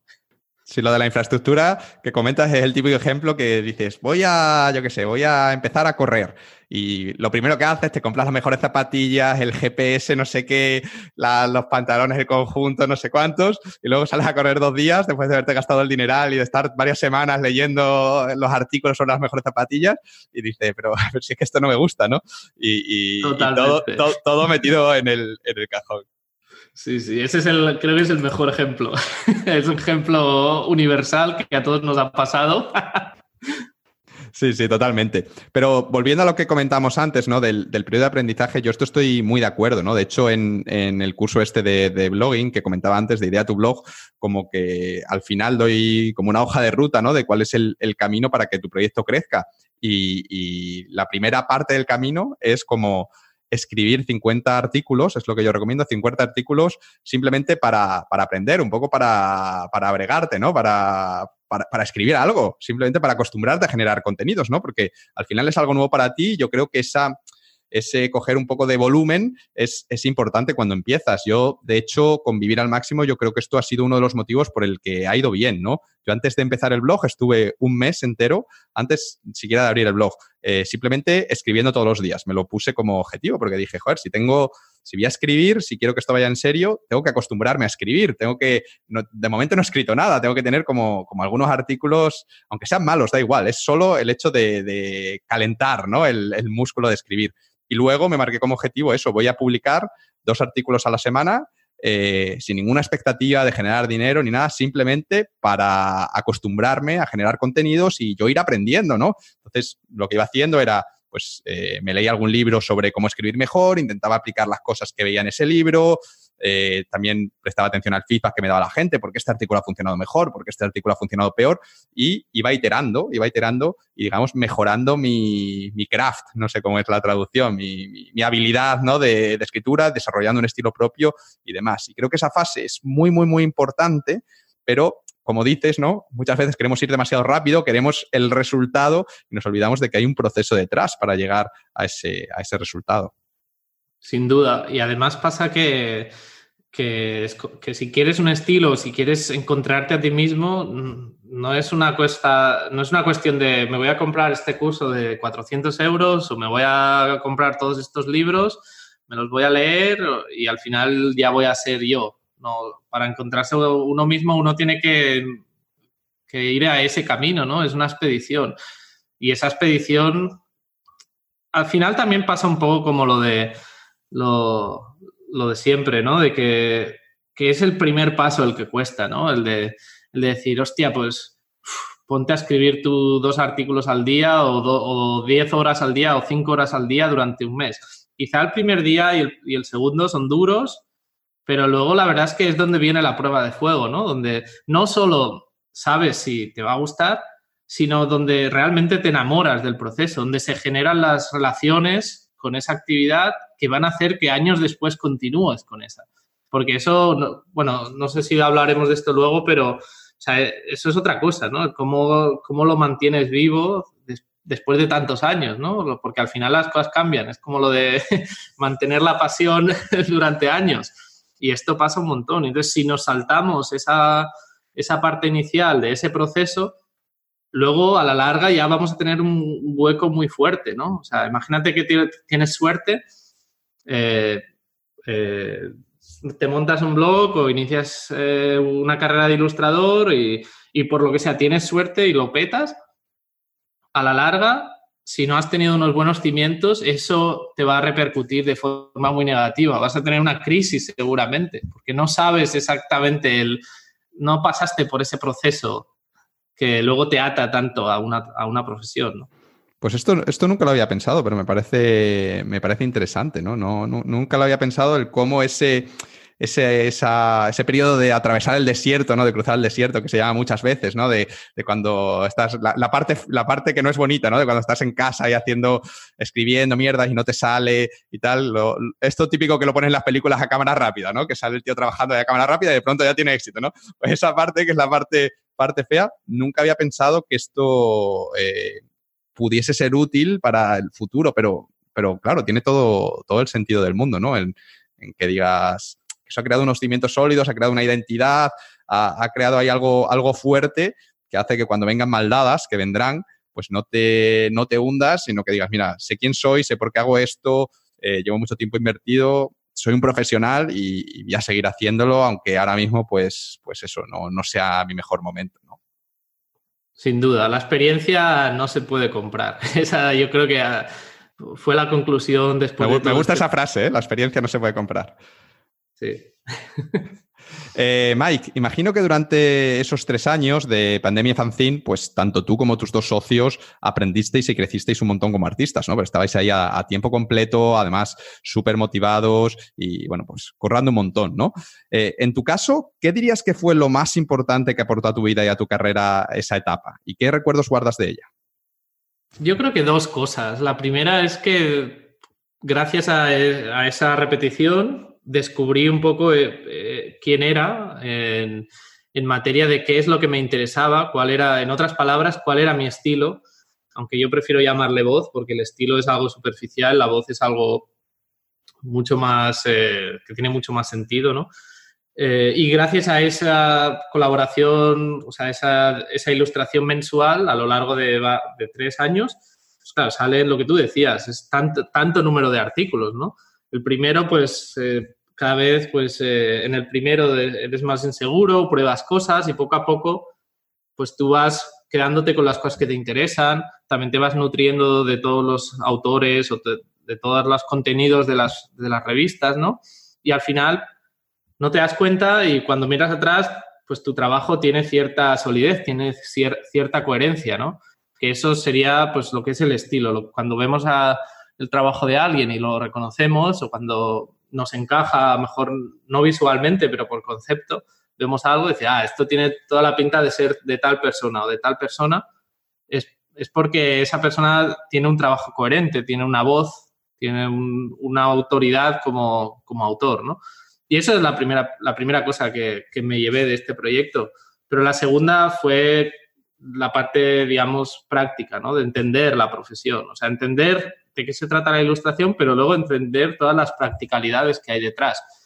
Pues entender cómo se gana dinero con esto, eh, qué figuras hay como el director de arte, el editor, qué papeles juegan en cada industria, cómo otros compañeros organizan el trabajo, o sea, toda la parte de ser un profesional que no tiene que ver con tu voz, eso también lo aprendí en esta época y, y eso es algo de nuevo que, que no puedes leerte un post y, aprenderlo, ¿no? Porque es tan vasto y tan, tan variado que solo la experiencia lo puede generar. Y entonces estas dos cosas creo que fue lo más importante. Y al ser tres y crecer de esta forma, pues nos permitió, pues, en, poco, en esos tres años a lo mejor conseguir algo que a alguien en solitario y en el desierto, como decías, pues quizá le cuesta 15. Totalmente. Eh, oye, ¿nos podrías explicar brevemente eh, cómo, definirás tú tu, estilo, tu voz, sobre todo para la gente que pues, nos esté escuchando y nunca haya visto ningún, ninguna ilustración tuya, para que se hagan una idea, luego ya cuando lleguen a su casa que lo miren en, Google, vean algunos, porque yo pienso que tienes eso, un, estilo muy característico. Yo sin duda, si veo una portada, una revista y es tuya, ya saber que, es tuya. Pero ¿cómo lo describirías tú? Pues lo, es, difícil siempre describirlo, pero creo que hay dos elementos importantes. Uno que es eh, conceptual, en el sentido de que siempre la, imagen explica algo y lo hace desde, desde, jugando con la realidad. Es decir, siempre hay como algo, un twist en la imagen donde o sea, mejor es una ventana, pero el marco no es de una ventana, sino es de, no sé, un billete o de, ah, me lo estoy inventando, pero siempre hay un elemento o dos o varios donde la imagen es extraña y es como un pequeño ejercicio del, del que lo ve. O sea, es como un chiste, ¿no? Que lo pillas. Hay ese momento de, ah, lo entiendo, pues mis ilustraciones tienen eso, que es, esto es muy común en un estilo que se llama eh, ilustración conceptual, ¿no? Que básicamente quiere decir que pones las ideas a, tu servicio, ¿no? Y eso te permite cambiar la perspectiva, cambiar elementos, te permite generar ilustraciones muy juguetonas en ese sentido. Y la otra parte importante en mi trabajo es el minimalismo, el uso de muy pocos colores, muy pocas formas, eh, porque siempre intento como remover o, quitar los, el mayor número de obstáculos entre la idea y entender esa idea, ¿no? Por parte del, lector. Y eso, te, pues el minimalismo es genial para eso. Genial, yo creo que lo has explicado muy bien, pero bueno, yo creo que lo mejor es que los oyentes busquen tu, nombre o vayan a tu web, que tienes ahí pues varias, varias ilustraciones. Eh, la web es magoz.is, ¿no? Sí. Luego ya te preguntaré también por, por, la web más adelante, pero bueno, que luego cuando lleguen a casa o, ahora si tienen el teléfono en la mano, pues que le echen un vistazo porque, porque lo mejor es, es verlo, ¿no? Para hacerse una idea de cuál es tu, tu, estilo, que a mí personalmente ya te digo que me, que me encanta. Eh, Mike, después de casi tres años publicando Pandemia, en noviembre de 2012, decidiste dar por concluido el proyecto y unos meses más tarde, en mayo de 2013, lanzáis Crean, que es eh, crean.es, la web sigue, sigue que es algo así como la versión 2.0 de la revista original, ¿no? Para, que la gente se haga una idea. ¿Nos podrías explicar en qué consistía este nuevo proyecto, esto de, Crean, y por qué tomaste la decisión de abandonar pandemia para empezar algo nuevo? Nos dimos cuenta de que el formato, literalmente el formato en PDF, pero también el, el cada cuánto sale, el, eh, el, cómo la gente se relacionaba con la revista, pues se había quedado pequeño, ¿no? Eh, nosotros buscábamos otras cosas, buscábamos adaptarnos más a los nuevos tiempos y un poco ir más allá de una revista, ¿no? Queríamos, literalmente, recuerdo esos días que queríamos ser un, medio entre la ilustración y los ilustradores. O sea, un puente, un lugar donde a los ilustraciones, los ilustradores pudieran ir y pues informarse, formarse, eh, mejorar de alguna forma o interesarse por temas sobre ilustración, pero también queríamos seguir aportando cosas a la ilustración. ¿no? Entonces ese era el concepto. Y una revista o un fanzine estaba bien, pero nosotros teníamos ideas pues de, no sé, de, hacer libros, de tener una pequeña editorial, digamos que quitarnos de encima esa, ese marco que era una revista y tener más posibilidades eh, para hacer eh, otras cosas, ¿no? Eh, pero creo que lo más importante fue el, que mantuvimos todas las ideas importantes del, PDF, pero lo pasamos a una web, ¿no?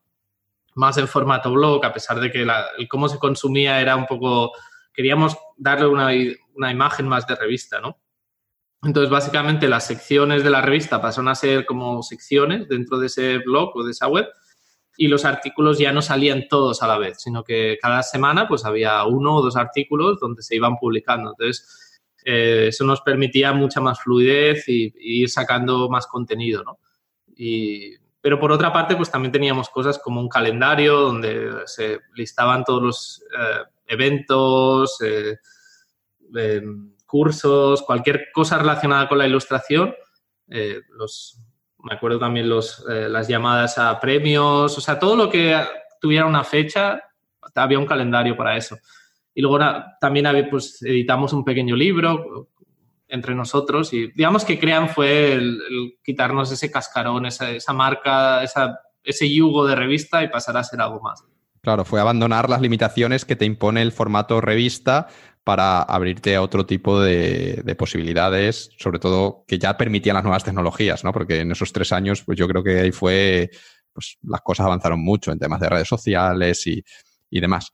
Oye, ¿y qué tal la acogida tuvo este nuevo proyecto? ¿Conseguisteis que la gente que era fan de pandemia se enganchase al nuevo formato y a la nueva revista? Creo que fue espectacular y lo recuerdo con mucho cariño porque fueron meses de trabajo, ¿no? De programar, de pensar, de hacer estos cambios y la ilustración no ha, esto quizá pues, los oyentes no, no, son conscientes, pero la ilustración es un, es un campo donde no hay prácticamente industria, donde no hay muchas webs, donde no hay muchos medios, donde no hay muchos canales, donde, por ejemplo, el diseño gráfico pues, es diez veces más fuerte en, industria, ¿no? En todo el movimiento que se hace alrededor suyo. La ilustración siempre ha sido mucho más limitado, mucho más modesto. Y nosotros pues teníamos esa ambición de sacar pues algo como de, repente no hay nada y de repente lo hay todo. Era muy ambicioso, ¿no? Y recuerdo que trabajamos muy bien el lanzamiento, contactamos con cinco ilustradores para que nos hicieran animaciones y durante un mes, porque pandemia se acabó de la noche a la mañana, un número al final de la revista ponía, con esto concluye el proyecto Pandemia de Cine, esperemos, esperamos vernos pronto, ¿no? O sea, nadie nadie sabía qué iba a pasar y al cabo de seis meses pues salió Crean y pues, recuerdo que ideamos eh, un par de meses de esa campaña de va a haber la luz, además pandemia era todo en negro, era fondo negro, era, tenía una identidad muy fuerte y fuimos a lo contrario, ¿no? A Crean, que era blanco, era muy liviano a nivel de diseño, era web. Y gracias a esas animaciones, a unas comunicaciones que hicimos, recuerdo que hicimos un texto que lo íbamos publicando, creo que eran tres partes de ese texto, donde eh, era un manifiesto, ¿no?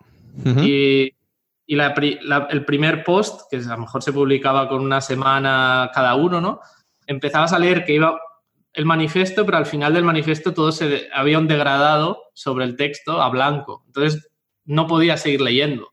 Entonces cada semana se iba desvelando partes hasta que al final se fue el manifiesto y después del manifiesto vino los cinco vídeos y ahí se lanzó el proyecto. Y fue muy bonito y la gente está como con un gran hype, ¿no? de, pero qué, qué estáis haciendo?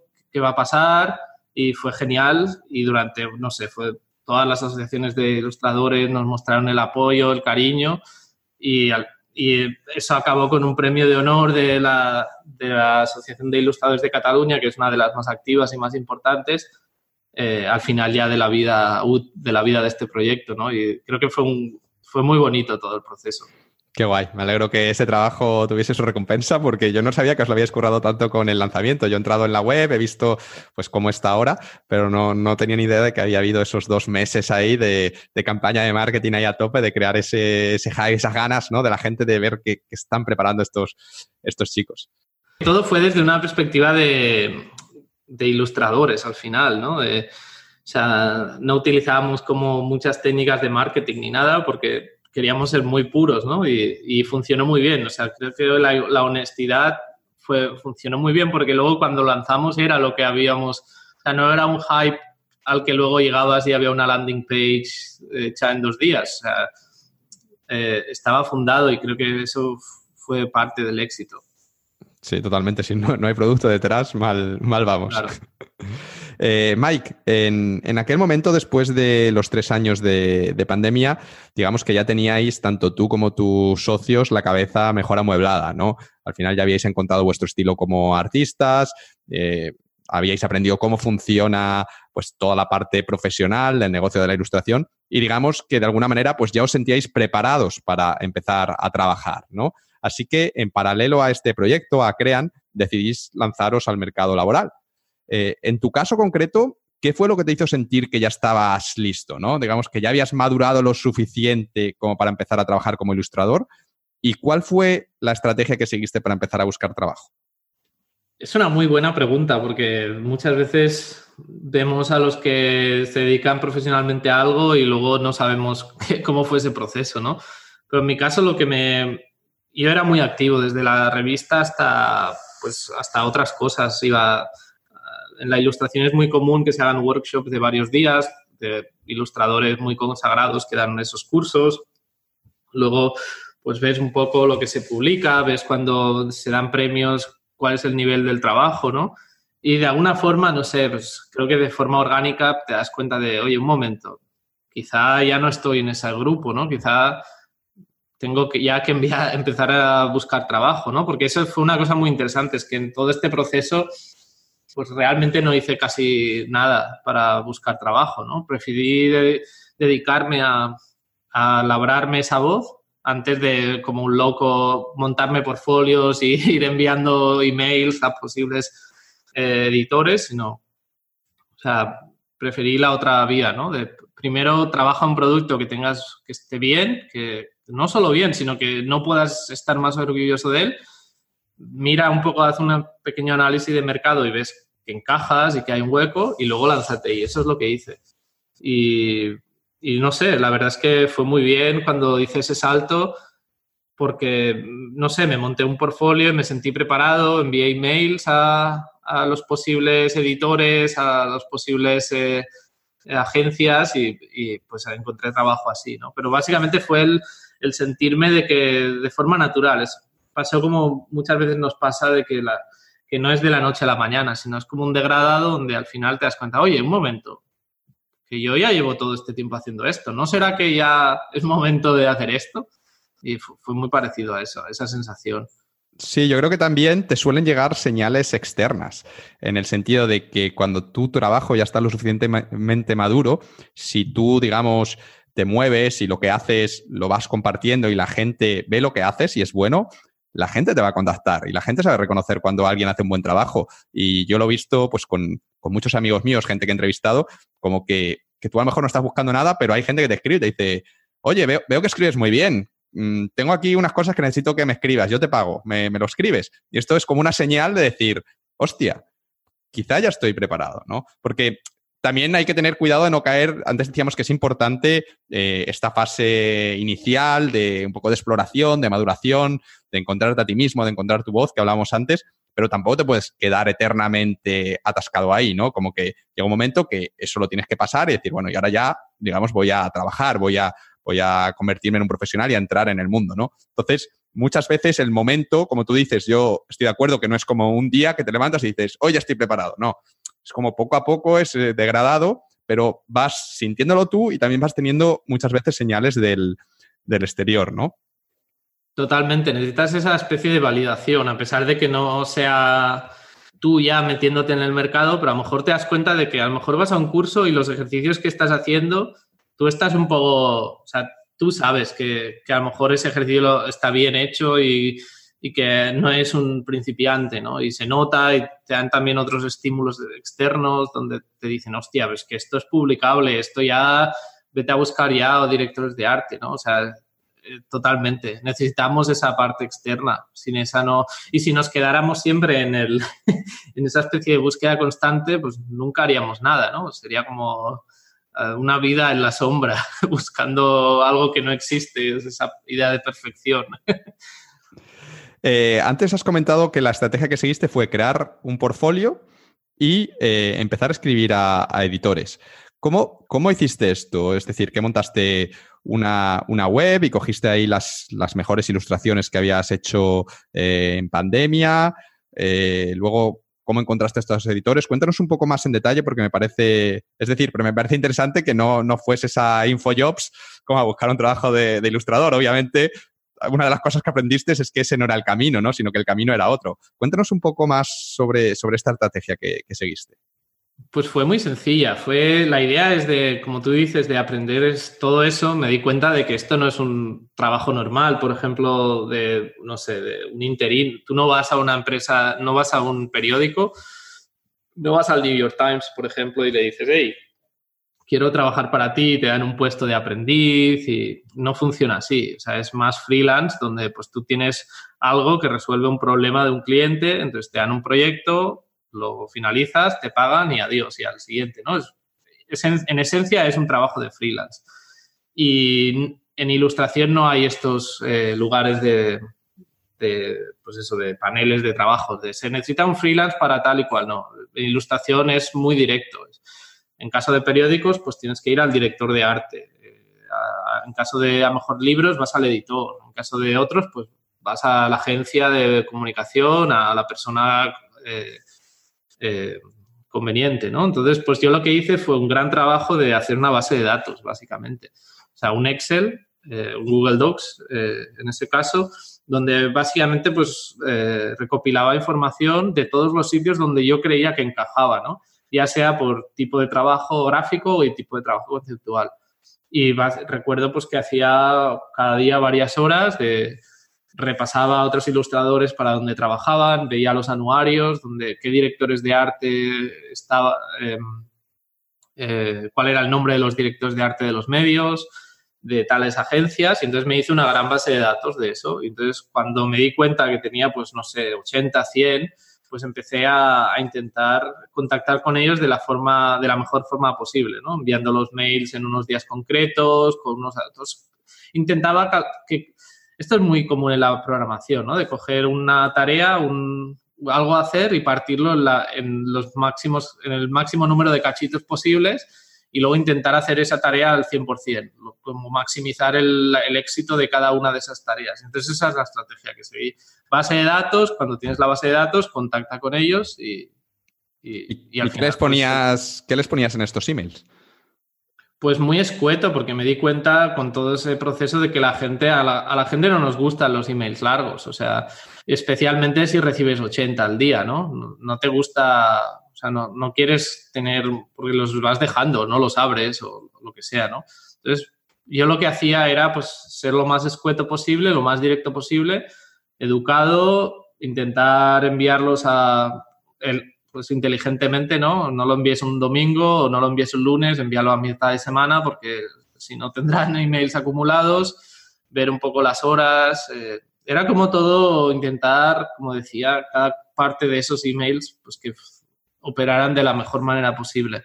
Y eran muy escuetos, era simplemente, y soy tal, hola, el director de arte, eh, me gusta lo que haces, creo, eh, yo soy un ilustrador, hago este tipo de trabajo y creo que podíamos, que encaja mi trabajo, ¿no? Si te interesa trabajar juntos, pues eh, para mí sería un placer y ahí tienes el enlace y, a mi web y ya está. A veces juntaba una o dos imágenes y punto. O sea, todo lo máximo, o sea, intentaba quitar esa, esa, fricción. que el tío diese clic en el, eso y viese el trabajo y digamos que el trabajo hablase por ti en vez de tú contarle tu vida. Eso es. Sí, o a lo mejor si juntaba una imagen, pues que con esa imagen viera algo representativo de lo que yo hago y ya está. O sea, intentar limitar el, número de tiempo, el, tiempo que ellos estaban consumiendo con mi email, porque yo no quería ni hacerme amigo de ellos ni contarle una historia increíble. Yo solo quería, pues, eh, solucionar un problema que ellos tenían, que es que necesitan ilustradores prácticamente a diario para, pues para hacer ilustraciones para los medios, ¿no? Y bueno, a raíz de esos emails que enviaste, eh, creo que te respondió una agencia de, Canadá que representa ilustradores internacionalmente, ¿no? Como una especie de, manager, como si fuese el manager de un futbolista, pero manager de, ilustradores, por así decirlo. Y te invitaron a hacer una, entrevista.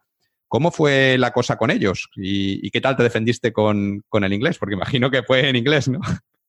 Sí, eh, tengo que decir que esa lista o sea, a la vez que buscaba clientes, también buscaba agencias, ¿no? Eh, o sea, las agencias estaban dentro de esa base de datos. Y pues nada, en esa época todavía había en casa de mis padres y tenía mi estudio dentro de mi habitación. Recuerdo pues que era, estaba muy nervioso porque me defendía, bueno, como todos en, casi en España, ¿no? Que cuando crecemos y tal, el inglés pues lo llevamos regular y y yo hice lo máximo posible. Recuerdo poner la cámara de una forma que, que, pareciera todo lo máximo profesional posible.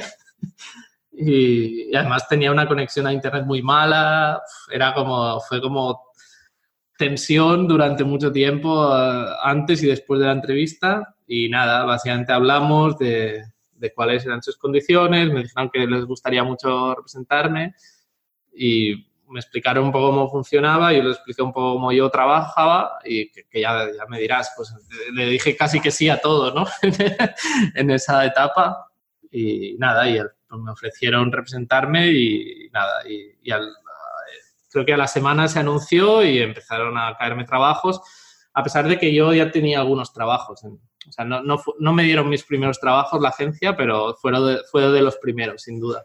Porque de los otros emails te respondió algún director de arte como para hacerte, eh, pedirte un proyecto concreto o a lo mejor unos meses más tarde te, escribiría alguna de esa gente que contactaste o cómo, cómo Sí, pero esto es muy común, ¿no? Cuando haces eh, este tipo de emails, eh, que el rango de respuesta es muy bajo y luego el rango de, el porcentaje de respuesta de los que te, de, perdón, el, porcentaje de, de, respuestas que te dan trabajo es todavía más bajo, ¿no?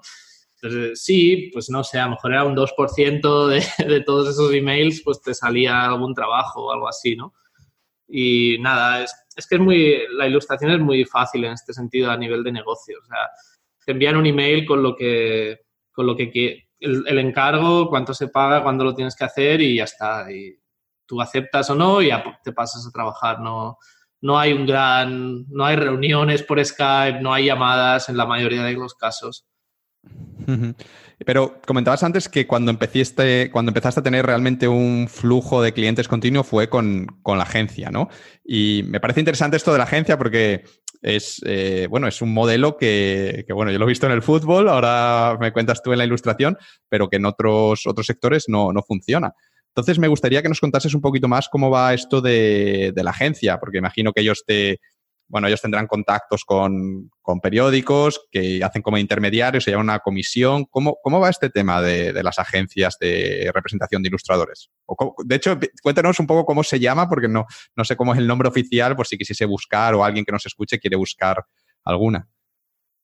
Pues es, un vestigio en realidad del pasado. Las agencias de ilustraciones, de ilustradores vienen pues de los representantes, básicamente, los que iban con una, con una carpeta, cuando no había internet, iban con una carpeta de ilustradores, iban pues por redacciones de periódicos, por agencias de publicidad, ofreciendo pues a los ilustradores que representaban. Entonces, esos agentes básicamente pues le llaman por teléfono a los ilustradores y dicen, hey, necesitamos hacer esto tal y cual. Era como, bueno, pues eso, al, porque no, claro, si estás todo el día en la carretera buscando encargos, pues no vas a tener tiempo de realizarlos cuando te salgan, ¿no?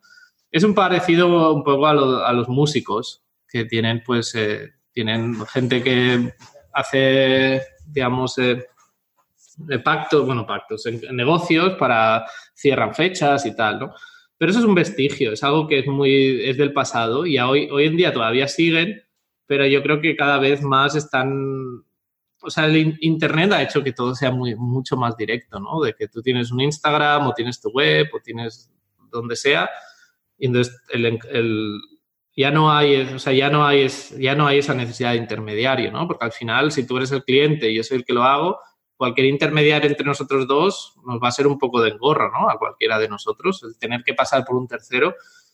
Y yo desde hace ya tiempo no, no, tengo agentes, tuve este de Canadá, luego tuve otro al mismo tiempo, unos de Inglaterra, pero al final me di cuenta de que yo no los necesitaba. O sea, creo que es una buena cosa para cuando empiezas, porque no te conocen y, y tener un agente pues te abre las puertas a, medios y a muchas agencias de publicidad y a otros encargos, pero cuando estás más o menos establecido pues quizá no tiene sentido, porque las condiciones son bastante titánicas, eh, tiránicas, ¿no? Eh, ¿Qué porcentaje se llevan, si se puede preguntar? Sí, se quedan un 30%, entre un, 25 y un 30%, depende de la agencia, de todo tu trabajo. La mayoría de agencias eh, quieren una exclusividad mundial, implica que no tengas otro agente, y luego que todos los encargos pasen a través de ellos, a pesar de que no el email te haya llegado a ti de una persona en concreta, ¿no? O sea, es como asumir tener un agente es asumir que un 30% de todos tus encargos, ya sean de traídos por ellos o de otros, se lo va a llevar la agencia, ¿no? Hostia, eh, entonces sí, incluso si alguien te contacta, un cliente te contacta a ti directamente a través de tu web, tú tienes que decirle, te pongo en contacto con mi agente. Y es como 30% de lo que me ibas a pagar va para, me lo descuento, ¿no? Sí, entonces eh, también es cierto que las agencias, pues depende de tu perfil, ¿no? Porque muchas agencias tienen, pues claro, tienen mucha experiencia negociando y a lo mejor si tienes una persona que no le gusta negociar o lo que sea, pues seguramente vayan a sacar un mejor precio. Y a lo mejor incluso va a ser más alto que el que tú le hubieras dado eh, con el 30%, sin descontar el 30%. Así que va a gustos. Yo puedo dar mi opinión sobre el tema, pero no es una opinión que tenga que ser tomada como la opinión que todo el mundo tiene que tener, ¿no? En mi caso, yo siempre, ya, hemos comentado que voy por libre siempre y hago las cosas a mi manera y dejo de tener sentido. Pero aprecio mucho esa etapa y, el valor que tuvo y estuvo muy bien, la verdad.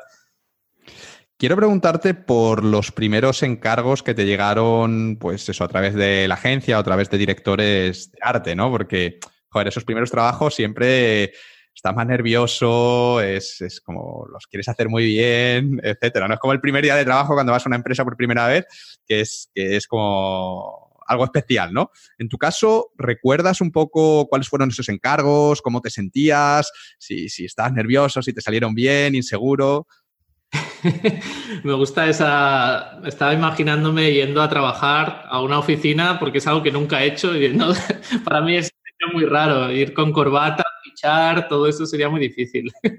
Pero la idea es que la ilustración o muchos otros trabajos de freelance no tienen esa. como que no tienen esa fricción, ¿no? Porque recibes un email eh, sabes lo que tienes que hacer, lo contestas, tú estás en tu casa, en pijama, bien vestido, desnudo, como tú quieras. No hay esa, no hay esa presión social, ¿no? Eh, te dan unos tiempos, tú te lo gestionas como quieras y, al final es todo más, más amable en ese sentido, ¿no? Más libre. Pero recuerdo que mis primeros trabajos, pues además no fueron cualquier cosa. O sea, recuerdo de Scientific American, el New York Times, o sea, fueron encargos de, de clientes de primer nivel, ¿no? Y no olvidemos que en esa época mi inglés estaba bastante bajo. Entonces, imagínate que te llega un texto de Scientific American hablando sobre un tema que tienes que usar Google Translate, tienes, porque claro, esa es la, esa es la labor del ilustrador. Recibir un tema, recibir un titular, recibir un, un artículo, y tú tienes que analizar y tú tienes que generar tu propia imagen. No se, retra, no se, retra, eh, no se trata de representar. Si, no sé si el artículo va de de, yo qué sé, de alguien que le gusta jugar a la pelota, pues no puedes hacer a alguien jugando a la pelota. Tiene que ser algo que sea tu propia opinión y a la vez tenga un interés a esa imagen, ¿no? O sea, hay un gran trabajo detrás de, para realizar una imagen, ¿no? Y pues muy, muy tenso, recuerdo pues como encerrarme en mi habitación día y noche, como darle mucho valor, mucho peso a todo, ¿no? lo, tengo, que hacer bien, ¿no? Como que lo tengo que hacer bien o ya no me vuelven a mandar nada. Cada vez que tenía que contestarles un email, pues estaba como una hora para que no cometiera errores. Eh, y era pues eso, como entiendo como todos los que empezamos en algo, ¿no? Como inseguridad eh, en ese sentido. Sí, es, es normal. Pero al final salieron bien, ¿no? Quedaron contentos. Sí, ya digo que o sea, cuando yo tuve mucha suerte porque empecé como con nombres muy grandes, ¿no? Entonces, después de eso, pues ya me daba como que la curva era así, como, bueno, si ya lo he hecho para estos, pues para los otros ya sé un poco de lo que va, ¿no? De eso ayudó mucho. Sí, sí, sí, me imagino. Eh, bueno, Mike, entonces hemos dicho que en 2012, eh, poco después de empezar CREA, pues arranca tu carrera profesional como ilustrador, empiezas pues con, tus proyectos, estos que te salen a través de la agencia, ya proyectos internacionales. También tus dos colegas con los que empezaste pandemia y con los que llevabas CREA también, digamos que siguen más o menos tus pasos y ellos también les va muy bien, empiezan a trabajar también con sus agencias internacionales y a, hacer proyectos. Y hay, hay un periodo de tiempo durante el cual pues los tres compagináis ambas cosas, ya tanto vuestros proyectos profesionales como eh, CREA, pero finalmente eh, en 2013 pues decidís cerrar la revista para centraros ya a tiempo completo en vuestra carrera profesional. ¿Qué fue lo que os lleva a tomar esa decisión? ¿Por qué decidís, venga, esto no, ya no tiene sentido, vamos a cerrarlo? Pues creo que de nuevo fue algo muy natural, ¿no? De vernos de que todas esas, inicialmente el proyecto fue creado para dar respuesta a todas esas preguntas, pues ya estaban respuestas. No solo estaban respuestas, sino que nos, nos entraba que el trabajo y a que, o sea, que todas aquellas visiones que teníamos años atrás de, imagínate lo que sería que te entran en cargos de, todo, de Estados Unidos, que te pagan bien, que solo necesitas tu ordenador para trabajar. Imagínate lo que sería viajar por el mundo y hacer esto, cómo de libre serías. Pues resultó que lo teníamos, ¿no? Y entonces ese proyecto pues era muy bonito y estaba muy bien, pero de alguna forma pues ya no, ya, ya no, ya no tenía mucho sentido en nuestros tiempos. Sería bastante idiota, ¿no?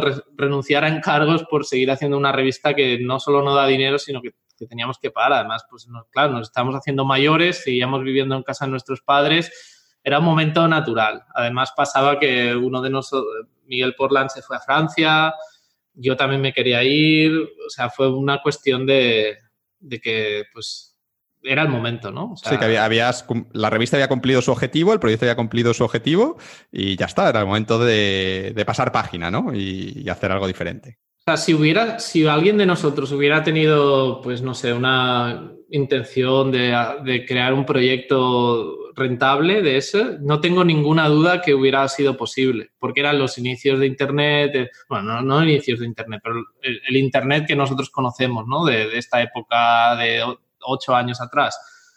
Hubiera sido posible, no tengo ninguna duda, porque pues, había una gran tracción y todo, pero bueno, decidimos dejarlo en el mejor momento también, que eso es algo muy recurrente en, mi vida, de dejar las cosas cuando van muy bien, porque así siempre te queda un buen recuerdo y seguimos siendo muy buenos amigos, nos vemos cada poco y, y siempre tendremos ese recuerdo pues como lo recuerdo yo, ¿no? Como un gran parte de nuestra vida que cumplió su función, no solo para nosotros, sino para otros y que un día acabó.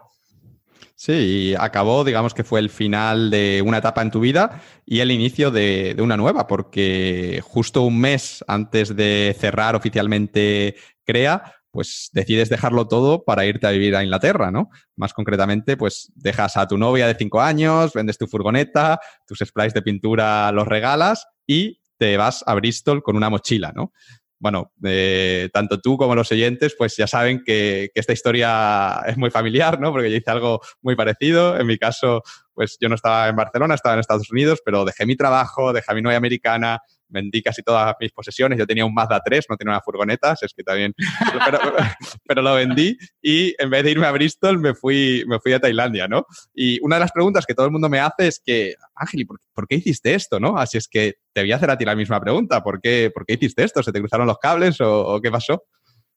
Sí, creo que nuestros casos tienen matices diferentes, ¿no? Eh, pero en, en, el mío es porque básicamente necesitaba primero una vida nueva porque veía que estaba muy estancado en el tema personal o en el tema de, pues seguía viviendo con mis padres, o sea, trabajaba para periódicos muy importantes, eh, ganaba dinero que estaba bien, pero aún así vivía con casa de mis padres y tenía como la misma vida. Es como que la parte personal no, no estaba a la par con mi parte profesional, ¿no? Y me di cuenta, pues, que dada la naturaleza de mi trabajo, pues podía irme donde quisiera, ¿no? Y puestos a eso, ya una vez tomada la decisión de pues dejarlo todo y marcharse, qué es o dónde puedes ir o qué es, cuál es el movimiento más inteligente que yo puedo hacer para...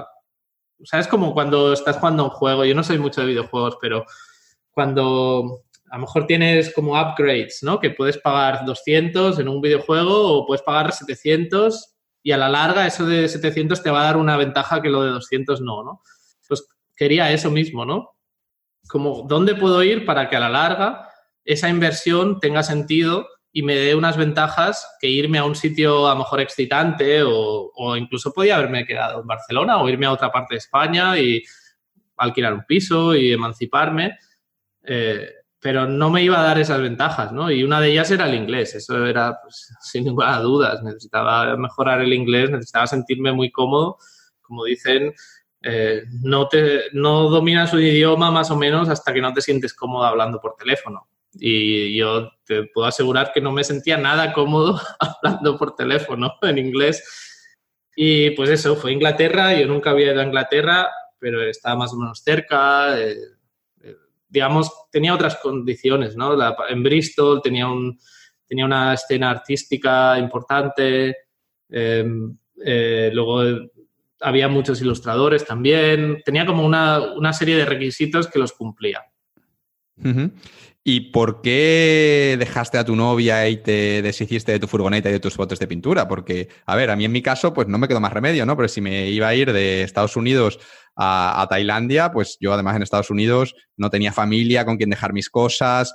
Eh, al final, pues no me quedó más remedio que venderlo todo y llevarme las dos maletas que tenía, pues todo lo que cupiese ahí, ¿no? Pero en tu caso ibas de Barcelona a Bristol, yo que sé, que al final no están tan lejos, además tus padres viven en Cataluña, así es que teóricamente podrías haber dejado allí la furgoneta aparcada al lado de tu casa, eh, tus, tus sprites y tus cosas con ellos, e incluso haber mantenido la relación con tu novia, ¿no? En plan, que tú vinieses, que ella fuese a visitarte, ¿no? ¿No crees que fuiste quizá demasiado radical ahí de cortar con todo de pronto? Lo de mi novia no era un caso de como de que lo dejáramos porque yo me fuera, o sea, era un caso de, ese estancamiento donde tú ves que a lo mejor no iban bien las cosas durante un tiempo y decides al final pues que lo mejor es que eso acabe, ¿no? O sea, no, no fui de me voy, aquí te quedas. Fue una cosa muy natural, como decía, era una sensación de estancamiento en todos los sentidos. O sea, el graffiti ya hacía tiempo que yo no pintaba ni estaba interesado en eso, eh, pues la relación no iba bien, pues digamos que no tenía ningún sentido. O sea, yo no quería irme con cargas. Yo aproveché, como decía antes, me gusta, no me gustan las medias tintas. Y si iba a empezar algo de nuevo, quería empezarlo de, nuevo de verdad, ¿no? O sea, deshacerme de lo máximo posible para irme lo más libre posible, porque si no, eso me iba a limitar el futuro. Y yo tenía muy claro que iba a ser, porque yo elegí el camino más difícil, o sea, elegí irme a un sitio que no conocía a nadie, elegirme a un, ir a un hostal, darme 10 días para encontrar un sitio donde vivir con otros que, por supuesto, no conocía a priori. Eso fue deliberado, eso no fue elegido. no me fui para estar cómodo. y parte de, esa, de, esos, eh, de esos desafíos pues era empezar de cero y no tener que estar pendiente de, de quién me llama, de mensajes que me escriben, o sea, directamente no, no andarse con medias tintas. Sí, esto, esto que hiciste tú, yo en mi caso también lo hice, ¿no? Porque creo que esto nunca lo he contado en el, en el blog. Yo creo que era porque no, no quería que el jefe lo, lo, pudiese traducir con el Google Translate y que se enterase que lo compartiese. Pero yo cuando decidí irme y se lo dije a mi jefe, eh, me acaban de ascender, íbamos a empezar eh, Windows 8, como ya tenían varios proyectos planeados, como que yo iba a ocupar un rol importante. Y claro, yo se lo dije al jefe el jefe, pero Ángel, no te puedes ir, no sé qué. Entonces él me ofreció el quedarme eh, durante el primer milestone, que era, eran como de octubre a, febrero, ¿no? Como la primera, el primer conjunto de, features que íbamos a hacer. Y luego decía, y luego después de eso, tú te vas un mes a Tailandia. yo tenía tres semanas de vacaciones. Dice, tú te vas un mes a Tailandia, yo no le digo nada a recursos humanos, eh, nadie se va a enterar, no sé qué, y, tú si después de ese mes me dices que, que, te quieres quedar, pues te quedas. ¿No? Pero si no, pues vuelves y, ya está, ¿no? Como que no hace falta hacerlo de manera tan radical.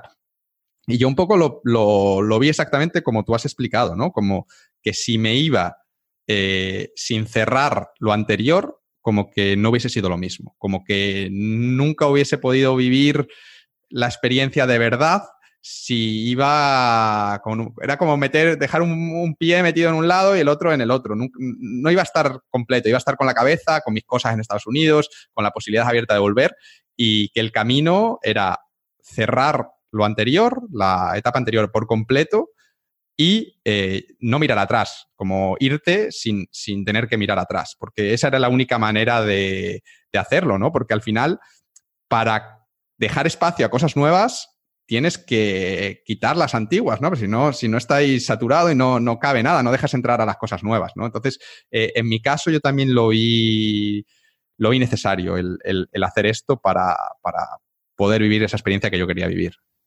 Es que ya totalmente de acuerdo y me siento muy identificado, porque además hay una cosa que es que siempre, o sea, cuando tú tomas una decisión importante en tu vida durante un periodo de tiempo, siempre va a, estar el, ahí lo de, ¿y si me he equivocado? ¿Y si, ¿Y si se me ha ido la olla? ¿Y si esto no es realmente lo que quiero? Entonces, si no dejas, si no cortas con lo anterior, o como se dice, si no quemas los barcos, cuando llegas a una nueva isla, siempre tienes la tentación de volver. Siempre tienes la idea de, como en tu caso, pues hubieras tenido, estarías en Tailandia pensando en, ¿y si me he equivocado? ¿Y si, por qué no vuelvo ahí? Quizá no estaba tan mal. ¿Y si lo enfoco de forma diferente? Entonces siempre hubieras tenido esa, oportunidad, ¿no?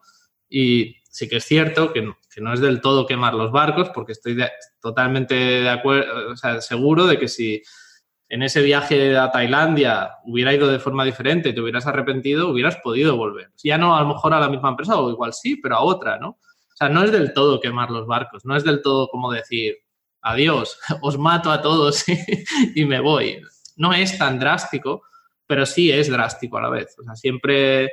Eh, para mí es quitarte cosas de la cabeza, o sea, soltar lastre, ¿no? Como si vas viajando en globo y tienes que soltar peso porque es que si no, no, no, vas no a... subes, sí. claro. Sí, es como comprar sin garantía, ¿no? Eh, algo así. Y, de, hecho, creo que, que, me suena haber leído un libro en el que hablaban de esto, ¿no? De que si tú compras algo con garantía, como que la sensación de después de la compra es como que le empieza a dar vueltas, mira, no me gusta del todo, no sé qué, no sé cuánto, mientras que es sin garantía, como que te gusta y ya está, pero te tiene que gustar, ¿no? Y, eso es un poco así, ¿no? Pero yo creo que cuando haces un cambio de estos es importante el, no mirar atrás, porque eso a veces, muchas veces es como una, como una tortura, ¿no? El fustigarte y si hice lo correcto y si no, debería, lo que tú decías antes, ¿no? Debería volver, quizá lo puedo enfocar de otra manera y ese, ese ruido mental al final no disfrutas de lo nuevo, es, un desastre. Entonces, hay que irse, pues eso, sin, sin garantía, pero claro, tampoco sin, sin, liarla. Yo en mi caso, pues es exactamente lo que tú comentas. Yo me fui de muy buenas maneras, eh, eh, pues di unas notas de agradecimiento a las personas con las que había tenido más relación, como le expliqué al jefe que estaba súper contento con él, que, que, el problema no era él, sino que era algo pues a nivel personal. Y lo que pasó fue que unos meses después me escribió el jefe, oye Ángel, eh, quería preguntarte cómo va el viaje, si ya te has cansado de viajar, que, tenemos un hueco en el equipo, que si quieres volver. Entonces es exactamente lo que tú dices, ¿no? Que, sí, pues estás cerrando esa etapa, pero tampoco sin, sin tapiar la puerta de nada, simplemente estás cerrando la puerta, pero en un momento determinado podría volverse, volverse a abrir pero estás cruzando la puerta por completo, no estás quedándote con una pierna dentro y la otra pierna fuera, porque eso es, lo que no tiene sentido. ¿no? sé si lo hemos explicado bien con, nuestra metáfora de puertas, de barcos y de... no podría estar más de acuerdo. Oye, y en tu caso, ¿cómo se lo tomaron tus padres, tus amigos, tu novia, etcétera? ¿Qué, te dijeron cuando les contaste que lo dejabas todo para irte a Bristol? Yo creo que nadie se sorprendió porque de alguna forma yo ya estaba, ya había estado definido en mi manera de hacer las cosas, ¿no? Es como que ya me había ganado mis, mis cosas, todo el mundo que me conocía o me conoce sabe que me gusta hacer las cosas a mi manera y que no hago las cosas a lo loco, o sea que eso fue una decisión muy meditada y había valorado no solo esa posibilidad sino otras y al final había apostado por una por unos motivos concretos, ¿no? Entonces, la verdad es que todo el mundo se lo tomó muy bien. Pues, por ejemplo, mi familia con, pues, con tristeza, ¿no? De, que eh, tu hijo se va y otros, pues, pues, ah, pues eh, genial, ¿no? Como, como una nueva etapa y a ver qué tal. Y no sé, siempre esa es la relación que tengo con mi familia y con mis amigos, ¿no? De que ya saben que yo soy muy de hacer las cosas de una forma muy concreta, ¿no? No creo que se sorprendieran. No, no les pilló por sorpresa. No. Entonces te marchaste, a, te marchaste a Bristol, hemos dicho que te marchaste solo con una, con una mochila, con, ahí con todas tus, tus, posesiones.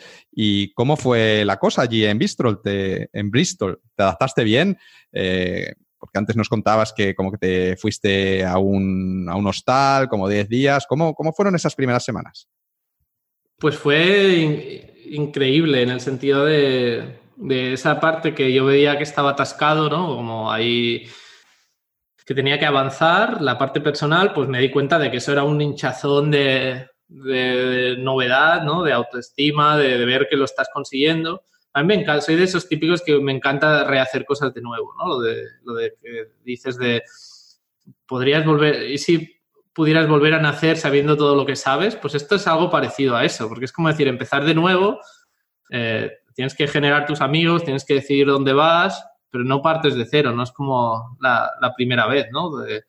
y en ese caso, pues eh, muy, muy, muy motivados. O sea, era un gran desafío porque, claro, sin dominar el idioma, eh, seguir trabajando. Recuerdo que por las noches, no, me, me, levantaba muy pronto, como a las 4. Me iba a la zona común del hostal y estaba ahí trabajando para el Wall Street Journal, para Scientific American, para un montón de cosas a la vez que luego a las, no sé, a las 8, las 9, sabía que diferentes personas iban a ir a la zona común y era mi momento de ponerme a buscar pisos, eh, conocer a gente, conocer la ciudad, pero yo no sabía nada. O sea, yo llegué a la ciudad con, sí, hice un poco de research de las zonas y tal, eh, pero muy poca cosa, ¿no? Y esa, pues esa época, esas primeras semanas fueron muy emocionantes darte cuenta de lo poco que sabes y darte también cuenta de lo, de, lo emocionante que es empezar algo de nuevo y de hasta dónde puedes llegar si, si, lo haces, ¿no? Entonces estuviste en el, en el hostal este, eh, luego encontrarías un piso, entiendo, y, una vez que te estableciste, ¿cómo era tu día a día allí en Bristol? En Bristol, joder, qué malo pronuncio, en Bristol, ¿cómo era tu, tu vida inglesa? Pues muy parecida un poco a la de antes, en el sentido del trabajo, o sea, pues seguía haciendo las ilustraciones y luego pues eh, me movía un poco por la ciudad, conocía a otros ilustradores. También piensa que para mí es más fácil, bueno, para mí, para los ilustradores o cualquier persona que esté en un mundillo, por ejemplo, pues si tienes un blog, pues va a ser siempre más fácil llegar a un sitio nuevo, porque habrá otros que tengan un blog, ¿no? La gente que hacemos cosas a nuestra manera, pues siempre es más fácil eh, encontrar nuevos amigos, ¿no? Es más fácil entablar una conversación con un extraño cuando tienes un, tema en común, ¿no? Y pues eso, era muy divertido, también invertí como... ese momento empecé a tratarlo todo como un proyecto. Me di cuenta de que el irme de esa forma mi vida debería convertirse en un proyecto, ¿no? O sea, tenía la oportunidad de, empezar los cimientos de cero y de decidir exactamente cómo quería que, fuera todo sin arrastrar cosas del pasado. O sea, mis ritmos de pues, a qué hora me levanto, de, todo, mi dieta, de en qué invierto el tiempo, cómo quiero que sea mi futuro. Entonces invertí mucho tiempo en eso, en pensar, claro, estar en soledad en esa, en esas primeras semanas, pues también te da mucho eso, ¿no? De conocer gente, pero que sabes que a lo mejor no va a ir más allá de una conversación de 20 minutos, eh, pero a la vez estar en casa leyendo. Recuerdo mucha, muchas época de esponja, ¿no? Ahí, de, meditar, pensar, muy importante. Sí, fue como la, oportunidad de diseñar tu vida de nuevo, ¿no? De alguna manera. Sí. Sabiendo lo que ya sabes, que esa es la parte importante, claro. Eh, Mike, eh, nos has contado que, bueno, que en Bristol pues fue, fue muy importante para ti, que aprendiste muchas cosas, fue un gran crecimiento a nivel, a nivel personal, pero una de las cosas más importantes que te ocurrió allí es que conociste a Elina, ¿no? que es una chica finlandesa que es ahora tu, novia. Y debo decirte aquí, en, Una vida a tu medida, pues somos muy fans de las historias de amor, así que tengo que preguntarte por, la tuya. ¿Nos, ¿Nos podrías contar un poco cómo fue esa historia de amor? ¿Cómo acabasteis haciendo novios, Elina y tú?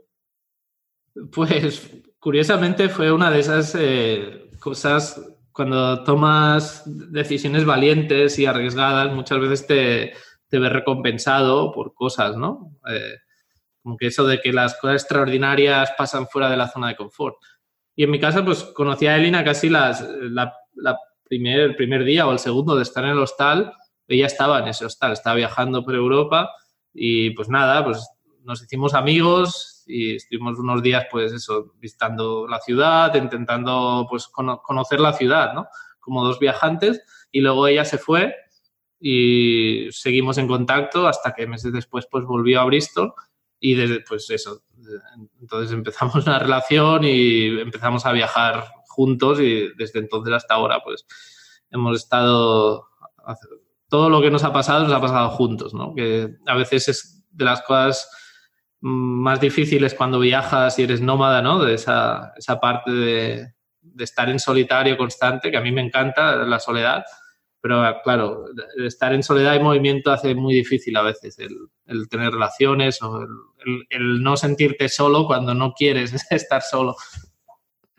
Sí, yo siempre hablo de, esto, que, para mí cuando yo estuve viajando era importante el, de alguna manera mantener esas relaciones con gente de, de largo plazo, por decirlo así, eh, porque te aportan cosas diferentes a las que te aporta el conocer a alguien desde cero en un, en un albergue, ¿no? Entonces, como que a mí me ayudaba mucho el, el, que durante partes del viaje, pues había algunas partes en las que volvía a Chiang Mai, que ya conocía gente, que eran mis amigos, que no tenía que contarles quién eran y dónde había estado en las últimas semanas, que es la típica conversación de, de albergue, y también, pues, amigos de España o, o amigos que estaban viajando en ese momento y que coincidía con ellos, y era como, tener ese tiempo con alguien que es amigo de, larga duración, por decirlo así, ¿no?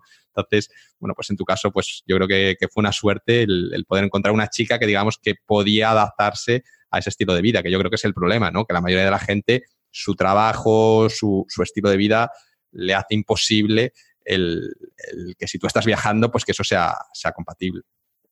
Sí, no solo eso, sino que ya no era que se adaptara, sino que juntos pudiéramos tener una visión, o sea, juntos pudiéramos construir esa manera ¿no? de vivir eh, de forma que, que, fuera compatible entre las dos, ¿no? Era como crear algo desde cero y luego crear algo desde cero juntos también. Y creo que eso, pues eso, es, fue una suerte y, y también es eh, lo que posibilitó que que pudiéramos estar viajando por el mundo y luego pues todas las aventuras estas, ¿no? Pero es, curioso lo que, lo que comentabas antes, ¿no? De cómo la vida te recompensa, ¿no? Porque al final, para encontrar a una persona así, con ese perfil, que es difícil de encontrar, una persona con la que puedas construir algo con este estilo de vida y, demás, eh, no la vas a encontrar estando en Barcelona viviendo con tus padres, como que tienes que estar en el sitio en el que tienes que estar, porque ahí es donde vas a encontrar a la persona adecuada. Si no das el paso, mm, esa persona no va a aparecer en tu vida, porque ellos ya están en ese camino. Entonces tienes tú que entrar en ese camino para poder encontrarte con ella. ¿no? Claro, es casi una cuestión de mercado incluso. O sea, ¿cuál es la de, éxito de encontrar a alguien que le gusta viajar si vives en un pueblo perdido o, no, ¿no? O, ¿Cuál es la posibilidad de encontrar a alguien que, no sé, que le guste el deporte yendo a un sitio donde es un buffet libre de no sé qué, ¿sabes? O sea, al final es, un, es, casi un estudio de mercado. Y luego la historia que dicen de que, no sé, creo que fue Einstein o a lo mejor es una de esas... Eh, de esas eh, frases célebres que están mal, mal puestas. Atribuidas, sí Sí, la, estupidez humana es buscar resultados diferentes haciendo siempre lo mismo, ¿no? Es exactamente eso, de que si necesitas un cambio, lo necesitas. No vas a encontrar la solución en repitiendo la misma cosa, ¿no? Es una, creo que es una mezcla de esas dos. O sea, haz cosas diferentes y hazlas donde tienes que hacerlas, porque cambiar de hábitos con el mismo contexto es mm, quizá más difícil tener éxito en esos cambios. Sí, esto, bueno, esto lo explicaba Emilio Duró en, el famoso, la famosa conferencia esta. Claro que decía, ¿te gustan las negras? ¿Dónde te vas de vacaciones? ¿A Ibiza? No, no, te vas a Camerún, a Camerún. Y claro, es eso, tiene, tiene todo el sentido del, mundo. Totalmente. Eh, bueno, bromas aparte, eh, ¿consideras entonces que en esos meses que estuviste en Bristol, que creo que fueron ocho en total, te, te sirvieron para desatascarte y para crecer a nivel personal? Que era lo que tú querías? ¿Consideras que cumplió el viaje ese objetivo? Sin duda, sin duda. Digamos que abrió un montón de puertas que yo no sabía que estaban. Por ejemplo, la idea de cuando tuve la idea de irme a Bristol, nunca fue como, bueno, me voy a Bristol y luego me voy a otro sitio, ¿no? La idea de irme a Bristol no tenía un, gran, no tenía un gran plan más allá de unos meses, ¿no? O sea, lo que sabía, tenía claro es que no iba a volver, eso era lo, lo que estaba claro pero no sabía si me iba a quedar ahí, no, no sabía nada, pero me abrió las puertas a darme cuenta de que me gustó tanto la experiencia de que podía seguir haciéndolo, ¿no? Y lo que decía antes de dejar las cosas en el mejor momento. Recuerdo que tenía muy buenos amigos ahí, que, todavía a día de hoy son muy buenos amigos, hice alguna exposición, o sea, mi, mi vida está muy bien ahí realmente pero alguna de esas cosas que me llevé de, esa etapa fue darme cuenta de que ahí no, eso no era una estación de destino, sino era una más, era quizá la primera estación en ese viaje, ¿no? Y, gracias a eso, pues también lo, lo, que hablábamos antes de esa autoestima o esa sensación de, de hacer cosas que tengan riesgo o que tengan ciertos desafíos, pues te haces a esa idea, te haces un poco te acostumbras, ¿no? Y cuando, eso es lo que me pasó, que después de, cuando esos desafíos, esas nuevas cosas están bajo control, echaba de menos cosas que me dieran esos desafíos. Sí, ya había cumplido su objetivo, el viaje, y fue eso lo que pasó, que, que, tú sentías que ya el viaje ya había cumplido su objetivo, que ya la etapa estaba terminando y por eso te marchaste a los ocho meses. Sí, luego también fue el, tema de que conocí a Elina, eh, de que pues empiezas a, era una nueva relación también, entonces pues como que, eso te alimenta a decir, pues voy a hacer cosas todavía más grandes o todavía más eh, difíciles o con más desafío, ¿no? Y como que sí, de nuevo lo mismo, ¿no? Podía quedarme ahí y, establecerme, y recuerdo que era autónomo y todo en Inglaterra, o sea, podía haber crecido por ahí mucho y una vida muy cómoda y genial, ¿no? Pero no, eso me había abierto puertas a mostrarme más cosas y para nada tenía mi, mi sed de aventura saciada. ¿Y a dónde te fuiste después de, de Bristol? Pues nos fuimos a, ahí es cuando un poco sentí, creo que un poco cuando nuestras historias se ponen más a la par, ¿no? Que es cuando decidí irme a un sitio realmente exótico, un sitio donde, pues, no... Recuerdo que el pensamiento fue, he venido a Inglaterra, ha sido todo difícil y genial, me lo he pasado muy bien y cada uno de los desafíos me ha costado y los he completado, Ahora necesito algo extremo, necesito un sitio donde incluso no pueda leer lo que pone, ¿no? Donde vea texto y no sepa ni, ni, qué significa, pero no sepa pronunciarlo. Y pues eso, Asia tenía toda esa parte de aventura y de exótico, esa parte, componente exótico, ¿no? Que igual no tiene Inglaterra. Y el, el viaje, pues ahí fue de otra forma. Ya fue planteado más de, la vida personal pura, ¿no? Si, si, es cierto que la parte de Bristol tenía ese componente, voy a mejorar mi inglés, voy a, voy a como a cambiar personalmente, pero lo de Asia fue, vale, olvídate de las cosas a largo plazo como el inglés y esto, esto ya lo tienes bajo control, vete a algo que realmente sea algo de aventura vital, ¿no? Y así fue, pues, eh, ir al sudeste asiático, como seguro muchos de este oyentes han hecho o han escuchado mil veces, pues unos mochileros más. Sí, pues allí efectivamente fue una buena aventura porque te fuiste para el sudeste asiático, creo que empezaste en, Malasia, no, estoy, muy seguro, sí, y estuviste un año viajando y te recorriste todos los países prácticamente, Malasia, Tailandia, Camboya, Vietnam, Laos, Tailandia, Filipinas, Indonesia. Si te faltó alguno, te faltaron muy poquitos.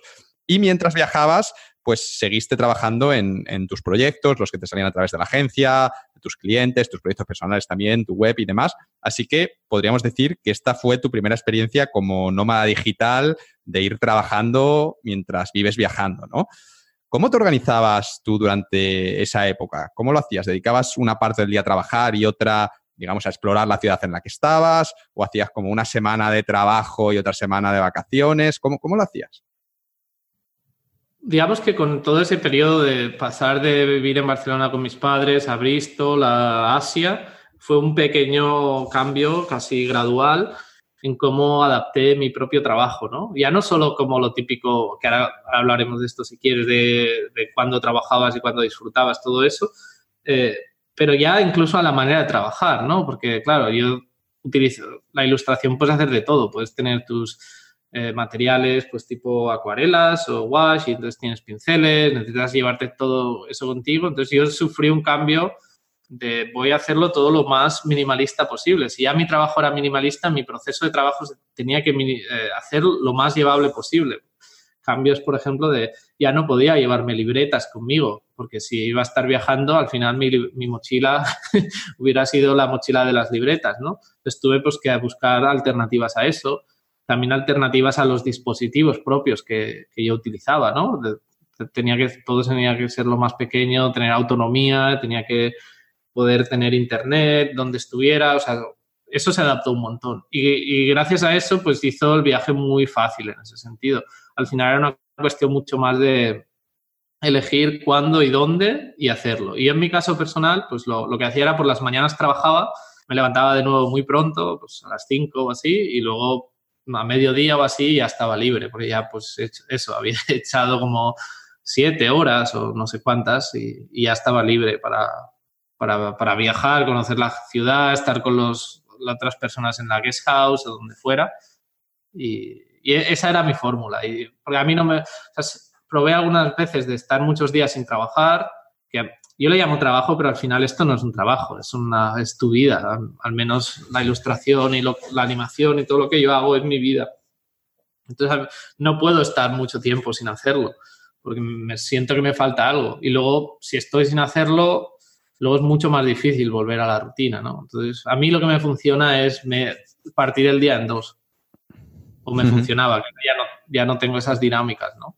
Imagino que te irías a acostar también temprano, ¿no? sí, a excepción, depende de los días, ¿no? O sea, la, máxima de esos días era, o sea, no estés limitado por tus hábitos. O sea, si por ejemplo, pues, eh, no sé, eh, había una fiesta y Elina, que es músico, pues ella estaba iba y tocaba en algún sitio, pues no me iba a ir a dormir a las nueve, ¿no? Me quedaba, me lo pasaba súper bien esa noche y luego ya lo recuperaría, ¿no? O sea, era muy flexible, pero básicamente era eso, era... Claro, cuando estás en un bungalow, todos lo, sabemos aquí, con la playa a dos metros, con corales, y, claro, es que es muy difícil de decir, bueno, sí, me voy ahí y luego por la tarde vengo y lo acabo. O sea, eso nunca funcionó para mí. Más lo opuesto funcionaba lo de levantarse temprano quizás sea la técnica secreta, porque a mí lo que me gusta, lo que me costaba era la presión externa, ¿no? De que se levantaba la gente, venga, hoy vamos a hacer no sé qué, vente, tal, y el decirles que no me costaba. Pero claro, si te levantas a las cuatro y cuando ellos ya te tientan, por decirlo así, tú ya has terminado, pues te puedes unir y no hay, no hay problema, ¿no? Claro, eso era mi estrategia secreta.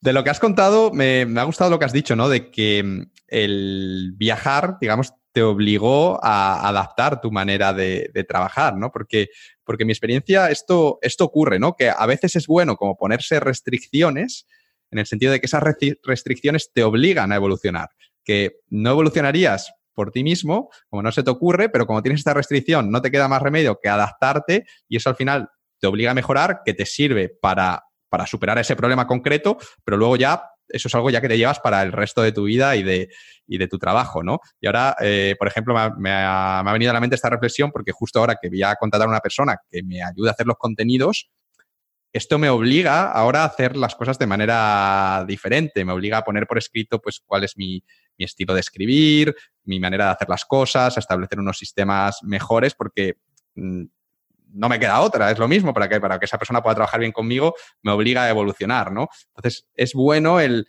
marcarte, obligarte a esos desafíos, a esas restricciones, porque muchas veces lo que necesitamos para, para dar el salto. Y bueno, esto lo sabe todo el mundo, que cuando tienes un deadline, que sería como la restricción más básica, lo acabas. Si eres medianamente responsable, lo acabas, ¿no? Y esa restricción te obliga a ir más rápido, a ser más productivo y, demás. Entonces no está mal, a mí me funciona bien, también sin pasarme, porque yo creo que si yo me pongo demasiadas sobre todo con los deadlines, si me aprieto demasiado, llega un momento en el que peto, pero que es bueno el ponerte a ti mismo restricciones para que te obliguen a ser eficiente y que te obliguen a, evolucionar. Sin duda. Y hay una cosa que, en el tema de la creatividad y del arte, esto pasa mucho, que es que mucha gente pues le gusta el caos, ¿no? Necesitan el caos para, para producir. O sea, un escritorio desorganizado, una no sé, un pipote de archivos, eh, muchas cosas sin tenerlo organizado. y yo soy una persona que, que, soy atípica en el sentido de que me gustan pues, cosas muy diferentes. Me gusta el orden, pero a la vez me gusta el despiporre, ¿no? Y esto yo le llamo el, el, caos dentro del orden. Y tiene mucho que ver con viajar también. Cuando pues, eh, vas a un nuevo país y te vas a lo loco y dices, va, me voy aquí, no he hecho ningún research previo, pues igual puedes estar en un gran problema, ¿no? Igual vas a una zona donde hay secuestros o vas a un sitio donde hay tifones o hay las, las lluvias, ¿no? Y te vas ahí y de repente te das cuenta de que estás en esa situación. O sea, el caos te va a engullir. Eh, y luego la otra parte pues sería el orden, como en plan, me voy a aquí con tanto programado, ¿no? Me voy a, de, 9 a 10 hago esta actividad, luego de 11 a tal la otra, luego cojo un barco y me voy. Pues yo creo que hay una tercera vía, que es el, el, el caos dentro del orden, ¿no? O sea, cuando tú estableces ese framework, que es lo que tú decías como esas normas, esas cosas, lo que hagas dentro de esas normas no importa, porque sabes que nunca vas a estar en problemas, ¿no? Que trabaje, tú sabes que tienes esa deadline, ese es el marco. Que trabaje a las 4 de la mañana, a las 6 de la tarde o a las 12 de la noche, da igual, mientras cumplas esas, esas, esas deadlines, ¿no? Eh, claro, si luego te saltas el marco, pues estás dentro del caos. Si te lo programas todo demasiado, estás dentro a lo mejor de lo que contabas de que petas, ¿no? De, esa, de ese burnout, ¿no? Que pasa mucho. Y me gusta mucho esa idea de, del caos dentro del orden, porque es como la parte, lo mejor de los dos mundos. O sea, te permite ser alocado y a la vez te permite ser responsable. Y para esto que comentabas, pues es como lo veo yo. el, esas limitaciones para mí son, la, son el orden. Y son las que te dan el orden. Sí, sí, qué bueno, qué buena. Buena reflexión, buena reflexión. Oye, ¿y con tu novia cómo, cómo lo hacías? Porque ella es música, así es que, claro, ella no tiene que llevar su instrumento y demás. No, no lo tiene tan fácil como tú, que llevas tu Ultrabook ahí perfecto y listo, ¿no?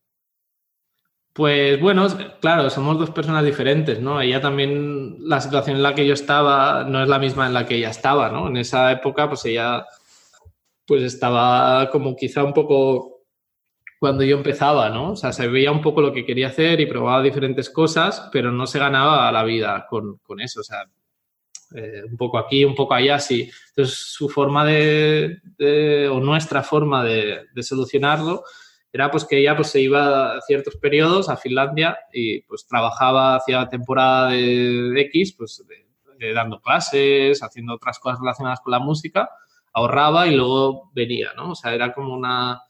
Era, esa era la forma que, que hemos encontrado hasta ahora, ¿no? Hasta cinco años después, donde pues ella se sentía cómoda, donde podía realizar lo que quería y a la vez pues de alguna forma podíamos estar juntos a pesar pues que había temporadas de estar separados y eso es algo que es una fórmula que requiere como como que, la cosa vaya bien, ¿no? O sea, no puedes hacer esto si no hay una solidez en una pareja, pero funciona, es bastante flexible en ese sentido, porque no limita a ninguno de los dos. Y al menos es la única manera que nosotros encontramos de hacerlo funcionar y poder seguir siendo libres y, que, que, el dinero no se convirtiera en un yugo para que te, tuvieras que hacer cosas que no querías hacer, no sé, con trabajos a media jornada o cosas de, este tipo que quizá pues hacen que luego no seas tan libre, ¿no? Hombre, yo lo de separarse lo veo hasta casi, casi positivo, en el sentido de que, joder, yo me imagino un, un año entero viajando con tu novia todo el día juntos, no sé, al final igual acabáis hasta las narices unos de otros. A mí por lo menos eso me, preocuparía más que el, que el estar separado. Yo creo que el separarse viene, viene está bien, un poco que cada cual haga, haga lo suyo durante una temporada y luego os volvéis a juntar. Lo, lo, difícil, el resto lo veo lo otro, el estar el año entero juntos, todos los días, durmiendo juntos todos los días, las 24 horas juntos. Yo creo que es una cuestión muy personal, porque depende de la pareja, ¿no? Eh, y es que soy muy, una persona muy, muy independiente en este sentido y ella también, y entonces nos sirve el, como tener esas partes donde estamos en lugares diferentes para centrarte más en tus proyectos, en tus otras cosas, y luego cuando hay un reencuentro, pues, eh, pues para, para volver a celebrar que, que ya ha pasado la época de estar en sitios separados y, y, y volver a avivar la llama, quizá. Pero esto es una cosa muy personal. Sí, es una cosa muy personal. Esto ya cuando grabe el episodio especial de, amor algún día, pues ya Traeré a unos invitados especiales y grabaremos sobre este tipo de, temas. Pero bueno, eso será un corazón, para el, aniversario o algo así. Sí, un corazón a tu medida. el proyecto paralelo, sí, sí. Eh, Mike, hemos dicho antes que mientras viajabas por Asia, pues tú seguías trabajando tanto en tus proyectos profesionales como en tus proyectos personales. Y uno de los proyectos personales que empezaste a explorar, a darle vueltas en esa época, fue la idea de empezar un blog, que al final fue lo que te llevó a mi curso, a tu blog, y hizo que nos conociésemos. ¿Por qué decidiste meterte en todo este tema del, blog? Porque, si no recuerdo mal, tú en aquel momento, en 2015, pues ya tenías tu web profesional, con tu portfolio y, demás. Es una muy buena pregunta y yo creo que la respuesta es el inconformismo este que siempre me lleva a aprender nuevas cosas, eh, a hartarme de otras y de siempre seguir buscando nuevos caminos, ¿no? Y también tiene que ver con lo de que ya no había la revista que hacíamos y como que esa parte que fue muy importante en mi vida, como que de repente me la, ya no estaba, ¿no? Que es lo de pues compartir cosas con otros, hacer todas las búsquedas. Y de alguna forma pensé que necesitaba reabrir un canal o reabrir un sitio donde poder hacer todas esas cosas que, o sea, compartir los artículos, eh, esa ventana, ¿no? A ese conocimiento. Además, es una persona como muy metódica en el sentido de que sea, tu curso no fue, por ejemplo, yo ya estaba tanteando durante muchos meses, estaba leyendo muchas cosas y eh, a veces yo simplemente me intereso por cosas a pesar de no ejecutarlas al final, simplemente por saber cómo funciona y hacer ese trabajo previo, ¿no? Y entonces, pues en una de esas fue un blog, ¿no? Abrir esa ventana, creí que el blog, pues, eh, podía ser un, un buen añadido a mi vida, no, quizá no tanto a mi negocio, no, no, no era ni una cuestión prácticamente de, dinero ni nada, sino de, de, verlo como un canal, ¿no? como un sitio. Y quería hacerlo bien, quería, pues eso, formarme y entre muchas otras cosas, pues así nos conocimos y, y estoy muy contento de hacer esas cosas, ¿no? Soy el típico que cuando te vas a comprar una mochila, pues eh, estás dos días buscando, haces comparaciones, Luego incluso haces tus propios modelos para ver cómo estará. Me gusta mucho esa parte y, la formación es algo que a día de hoy invierto quizá un 30% de mi tiempo. A veces es como un laboratorio, ¿no? O sea, al menos así yo veo mi negocio, donde hay cosas, pongo huevos en diferentes cestas, hay unos que mantienen a los otros y hay cosas que no dan dinero, incluso que dan pérdidas, pero que, pero que son muy importantes para la visión global de lo que yo quiero ser, ¿no? Sí, a lo mejor porque de esas 10 que dan pérdidas, una se transforma en algo como muy importante, ¿no? Y, tienes que tener esas 10 pérdidas antes de poder encontrar el que es como parte de la manera de encontrarlo, ¿no? El hacer pequeños experimentos que sabes que la mayoría van a salir mal, pero eh, tienes el porcentaje, la probabilidad de que haya alguno que salga bien. y con eso vas a compensar todos los que han ido mal.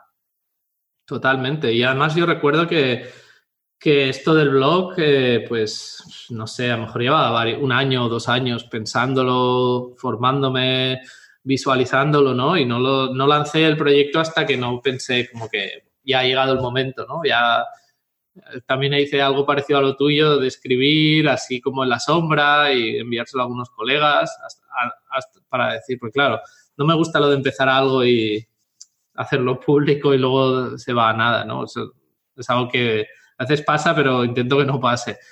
Eh, y lo del blog fue así. La verdad es que, pues, tengo que decir que tu curso fue muy bueno en el sentido de la estructura, o sea, me dio cosas que, pues, que me sirvieron mucho, sobre todo de visualizar, ¿no? De ver un poco de cómo es un, un blogger en el día a día y qué es todo lo detrás que se ve de los artículos. Genial, pues me alegro que te, que te sirviese, que te diese buenas ideas. Eh, Mike, durante tu viaje estoy seguro, seguro, seguro, porque me ha pasado a mí también, que te ocurrieron un montón de cosas sorprendentes, ¿no? Que viste un montón de anécdotas. Yo creo que esta, de hecho, es una de las cosas bonitas de viajar, ¿no? Estas anécdotas que luego puedes compartir con los amigos, tomando una cerveza y demás. ¿Te importaría compartir con nosotros, que somos tus amigos, tanto, tanto yo como los oyentes, una o dos historias curiosas que te pasasen en ese viaje? Ah, sí, claro. A ver, estoy pensando dos. ¿Puedo, contar dos? ¿Puedo contar una? Dos. dos está perfecto. Puedo contar una que tiene que ver con el, con el rollo del trabajo, ¿no? Porque ilustra muy bien lo que, lo que es trabajar eh, y, viajar, ¿no? A la vez. Es que recuerdo que era una... ¿Dónde era? Era una isla tailandesa, no recuerdo exactamente cuál, ¿no? Pero bueno, llegamos allí, Elina y yo, y tenía un trabajo para el New York Times. Me había entrado, estaba en el barco, llegando a la isla, me había entrado al trabajo y para los que no lo sepáis, los trabajos de prensa a veces son deadlines muy, muy cortas. En plan, tienes cinco horas para hacer esto, eh, o sea, tienes tres para hacer un boceto y luego tres más para hacer un final y ahí acaba el encargo. O sea, a veces estos son los rush, encargos muy rápidos, ¿no? entonces me entraron uno de esos del New York Times, eh, me envían el artículo, me pongo a trabajar, a pensar, envío el boceto, todo va genial y bueno, me, dicen que sí, ok, adelante. Entonces para que os hagáis una idea, en ese momento yo he enviado un boceto a color donde la idea ya está visible, eh, que ellos ya han aceptado. Entonces, lo único que tengo que hacer es pasar eso, mal dicho, sería limpio, ¿no? Es pulir todo eso y hacer pues la imagen final desde cero, pero ya digamos la que va a ser publicada. Entonces, quedaba hacer eso. Y lo que pasó es que de repente se fue la luz. Estábamos en, un bungalow, me parece, y se va la luz. Y yo en ese momento utilizaba mi portátil y utilizaba una tableta Wacom que necesitaba fuente de alimentación con una pantalla, se llama una, una Cintiq, es irrelevante. Entonces, ¿qué pasó? De repente, claro, el portátil seguía funcionando porque tenía batería, pero la, la Cintiq no, que no tenía fuente de alimentación. Entonces, salgo fuera y lo veo todo oscuro y yo, modo pánico un poco y veo a alguien de al lado y le digo, oye, ¿qué ha pasado? ¿Se ha ido la luz? ¿Cuándo va, ¿cuándo va a volver? Dice, ah, no te preocupes, mañana vuelve. Digo, ¿cómo que mañana? Dice, sí, que estáis tiene un generador y se apaga pues a las 7 de la tarde, no recuerdo. Uf, vale, vale, me voy a ir. Bueno, vamos a tranquilizarnos, vamos a ver lo que puedo hacer aquí, ¿no? El portátil tenía un 40% de batería, me parece. Y, afortunadamente tenía un, tenía un eh, teléfono móvil con una SIM card. O sea, podía conectarme a Internet gracias al teléfono. Tenía también un power bank que era para el teléfono, es decir, podía cargar mi teléfono, pero no mi ordenador. No podía cargar la Cintiq porque no tenía fuente de alimentación y eso no funcionaba con power bank. O sea, lo que tuve que hacer es acabar haciendo la ilustración con el trackpad del portátil, que entonces yo casi que ni lo usaba el trackpad, y enviarla y, eso. Y, además tenía el, porcentaje del... Ya no solo tenía el deadline de, de, la entrega de la ilustración, sino tenía el portátil 29, 28%, o sea, era como riesgo total. Pero afortunadamente, pues eh, salió bien, acabé la imagen, se la envié y le dije, mira, no te vas a... No te ahora que ya ha pasado todo, te cuento esto. y nada, fue genial, pero uh, el el ritmo del corazón fue intenso. Hostia, sí, parece una película de estos que la bomba va a explotar, ¿no? Como que va una, una cuenta atrás y luego explota la bomba y tú lo, la desactivaste antes de que, de que explotase. Bien, bien. Sí, sí, corté el cable rojo y era, era el cable rojo. pues, pero esto me lleva a, un poco a lo que hablábamos antes del orden, del, del, del caos dentro del orden, porque si a lo mejor no hubiera tenido una SIM card en ese momento, o no hubiera tenido un power bank para el móvil, o no hubiera tenido batería en el portátil, o sea, yo hubiera estado perdido y eso hubiera sido un gran problema, porque hubiera tenido que, no sé, conseguir el teléfono de esta persona de alguna forma, que ya me dirás tú cómo encuentras un, teléfono del, del, editor o del director de arte del New York Times en una isla que además la diferencia horaria es bestial, para poder llamarlo y decir, mira, estoy en una situación donde no puedo enviarte esto. O sea, podría llegar a pasar donde estás en la situación, llega la deadline, no recibes noticias tuyas, no contestas y puedes contestar que al día siguiente. Entonces, hubiera podido ser muy mala la situación, ¿no? Pero gracias a, una pequeña previsión de tener pues la SIM card, de tener un power bank y eso, pues, pues me salvé por eso. O fue casualidad, pero no del todo, ¿no? O sea, ciertas decisiones en el pasado me salvaron un poco es importante, todos los que viajéis y trabajéis en la carrera, en la carretera, muy importante, siempre tener como un plan B para estas cosas. A mí el tener una SIM card en el móvil en China también me, salvó. Estaba por ahí en unas, en unas montañas, iba en, iba en un autobús, todo con chinos, que no, no puedes hablar. Tenía escrito en un papel dónde me tenía que llevar, no sabía ni lo que ponía en el papel, pero está escrito en chino Y el autobús paró en medio de, la montaña, una carretera, y me, soltó y se fue. Y yo me quedé allí y, yo creía que me había dejado en el sitio correcto, pero no estaba en el pueblo en el que tenía que ir. Estaba allí, había un río con un, con un puente y nada, pues me, me senté en el puente, pasó una señora china con su, con su hija, que yo no les decía hello y ni, ni lo entendían, no entendían absolutamente nada. Y lo que me salvó fue como llamar por teléfono al, hostel, que tampoco hablaban casi inglés, le pasé el teléfono a, como a la, mujer, esta que está con la hija, hablaron entre sí y al final como que vino un señor con un coche y me, llevó. Pero, pero estuve ahí, digo, hostia, si no tengo esto, ¿qué, hago? ¿Qué hago? Es que no sé ni dónde estoy, no, estoy ahí en, un río y, no puedo hablar con nadie, ¿qué, hago? ¿Me puedo andar? No sé, no sé. Y me, salvó, me salvó el tener el... ¿Estaba muy lejos? Mm, un ratillo, había que unos cuantos kilómetros, había que subir por una carretera de estas de montaña hacia arriba. Hostia, pero ahí también lo, pasé mal. Pero bueno, cuéntanos la segunda. la segunda no tiene nada que ver con el trabajo, fue más la cosa vital, ¿no? Y de esas cosas de, siempre la recuerdo como estas, estas cosas de que la recompensa, ¿no? De ciertas cosas. Y es que esto además fue muy al principio del viaje, cuando llegamos a Malasia, quizá un par de meses después, eh, estaba con Elina y decidimos hacer algo que todos hemos pensado, que es lo de, bueno, eh, vamos a escribir algo, meterlo en una botella y tirarlo al mar, ¿no? Entonces las condiciones fueran, fueron que yo escribía algo y yo lo enfoqué como quise y Elina escribió algo y lo enfocó como ella quisiera. Entonces yo no leí lo que ella hizo ni ella leyó lo que yo hice. Entonces lo pusimos dentro de una botella, lo tiramos al mar y ahí se quedó la historia tiempo después, creo que fue un año después o pues, no sé, un año y medio o algo así, eh, además el día de mi cumpleaños, eh, Elina me llama, yo estaba de viaje, no estábamos juntos en ese momento, y me dice que había llegado una carta, a, ella está en Finlandia, y había llegado una carta que tenía que ver, entonces la vi y resulta que esa botella que tiramos en Malasia había viajado hasta Sri Lanka, que está como a 3.000 kilómetros o algo así, había sido recogida por, un niño que no entendía inglés, se lo llevó a otro poblado a esa, esa botella, esa persona sabía inglés, nos habló entre ellos y nos contestó y envió la, carta a la dirección que Elina había puesto, porque ella había puesto una dirección de, pues de Finlandia, ¿no? Y contestaron una carta ahí diciendo pues quiénes eran, que les había hecho mucha ilusión, que además ya había escrito una carta como muy filosófica. Yo no sé todavía lo que Elina escribió. Y, nada, recibí eso, se llegó a Finlandia una carta y, el día de mi cumpleaños pues llegó esto. Brutal, ¿eh? Brutal. Parece como de, de película, parece de película total.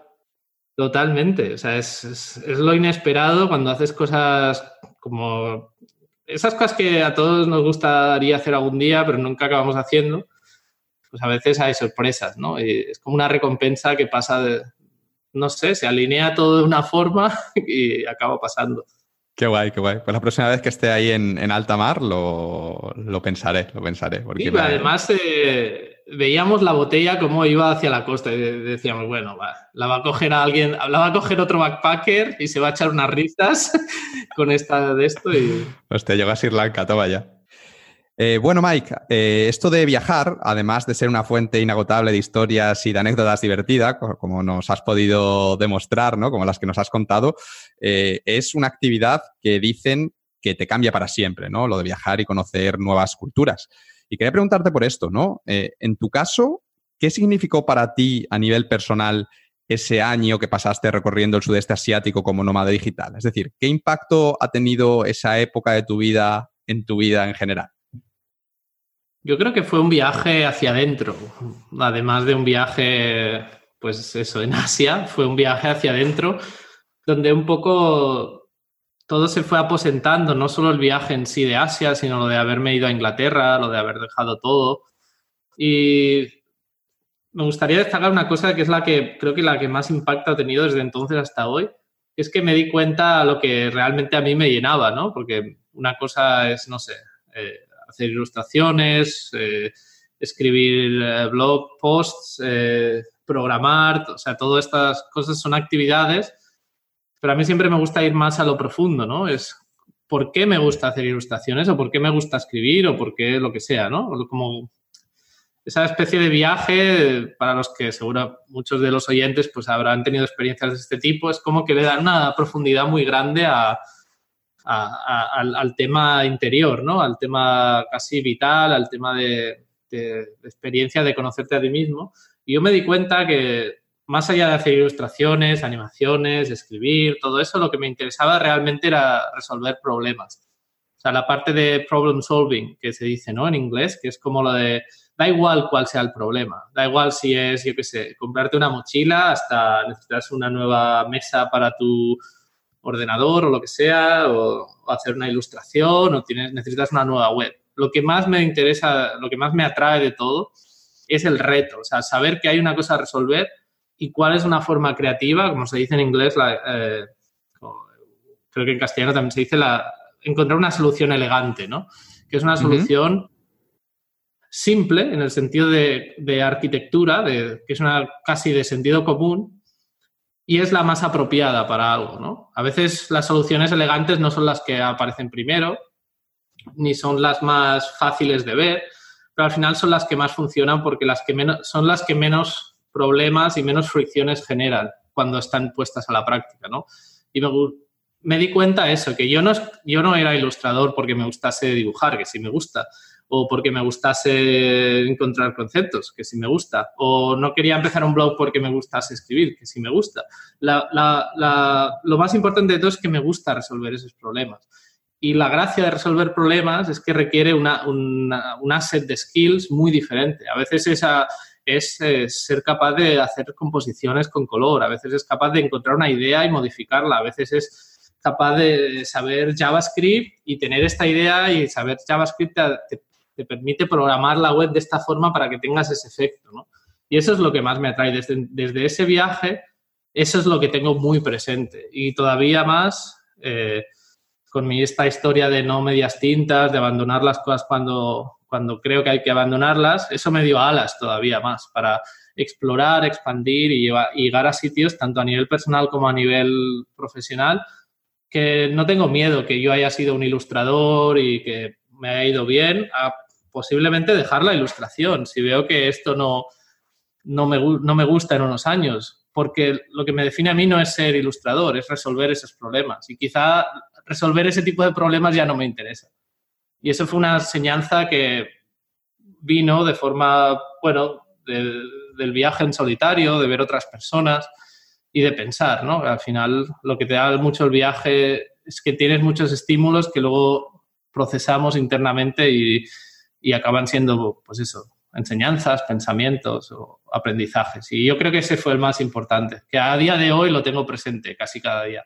Me parece un descubrimiento brutal, ¿no? Que al final es el hilo conector de todo lo que llevas haciendo, ¿no? Porque antes comentabas, ¿no? Que, que tu vida, dices, creo que dijiste, veo mi vida como un proyecto, ¿no? Cuando, cuando fuiste a Inglaterra. Esto realmente está conectado con lo que has comentado, ¿no? Incluso tu vida es como un problema al que tienes que buscar una solución elegante, ¿no? Que además es el tipo de solución que a ti te gusta, no te gusta cualquier tipo de solución. Se ve, yo creo que muy claro en tus ilustraciones. No es una ilustración compleja, recargada, es una ilustración como elegante. Además, es, es, la palabra y se utiliza además esa palabra con tema de programación. También se habla mucho de una solución elegante y demás. Entonces, me, me encanta esta reflexión, me parece muy, muy, muy, muy potente. Eh, Mike, después de esta etapa como nómada digital por Asia, eh, pasaste unos meses en Finlandia con tu chica, luego os vinisteis unos meses a España y finalmente en verano de 2016, más o menos, decidisteis estableceros en, Madrid, que justamente fue cuando nos, conocimos, que creo que os acabáis de establecer en Madrid o estabais a punto, ¿no? Porque a Elina le apetecía vivir en España y tú pues tenías varios colegas del mundo de la ilustración en Madrid, además también te apetecía probar a vivir en la capital unos meses y demás. ¿Por qué decidisteis que había llegado el momento de dejar la vida nómada y estableceros en un solo, en un solo sitio fijo? Creo que es un poco lo de esto, como que ya había dado muchos frutos esa vida nómada y para el que haya viajado durante meses con una mochila, pues sabe lo que... O sea, que como hay épocas donde te apetece mucho más apuntarte a bombardeos y hacer cosas locas, eh, que, bueno, locas, cosas que en, una vida de ciudad no se hacen, ¿no? Y estás mucho más predispuesto y abierto a nuevas cosas, pero tarde o temprano acaba pasando lo, o sea, acaba viniendo el, como el, el que el globo se deshincha un poco o, no sé, dormir en hostales durante ocho meses, pues hace que eches de menos cosas como muy simples, como hacerte tu propio desayuno, tener una buena ducha, tener una cama cómoda, todas esas cosas, pues al final las acabas echando de menos, que al final es como lo, las cosas importantes de la vida, ¿no?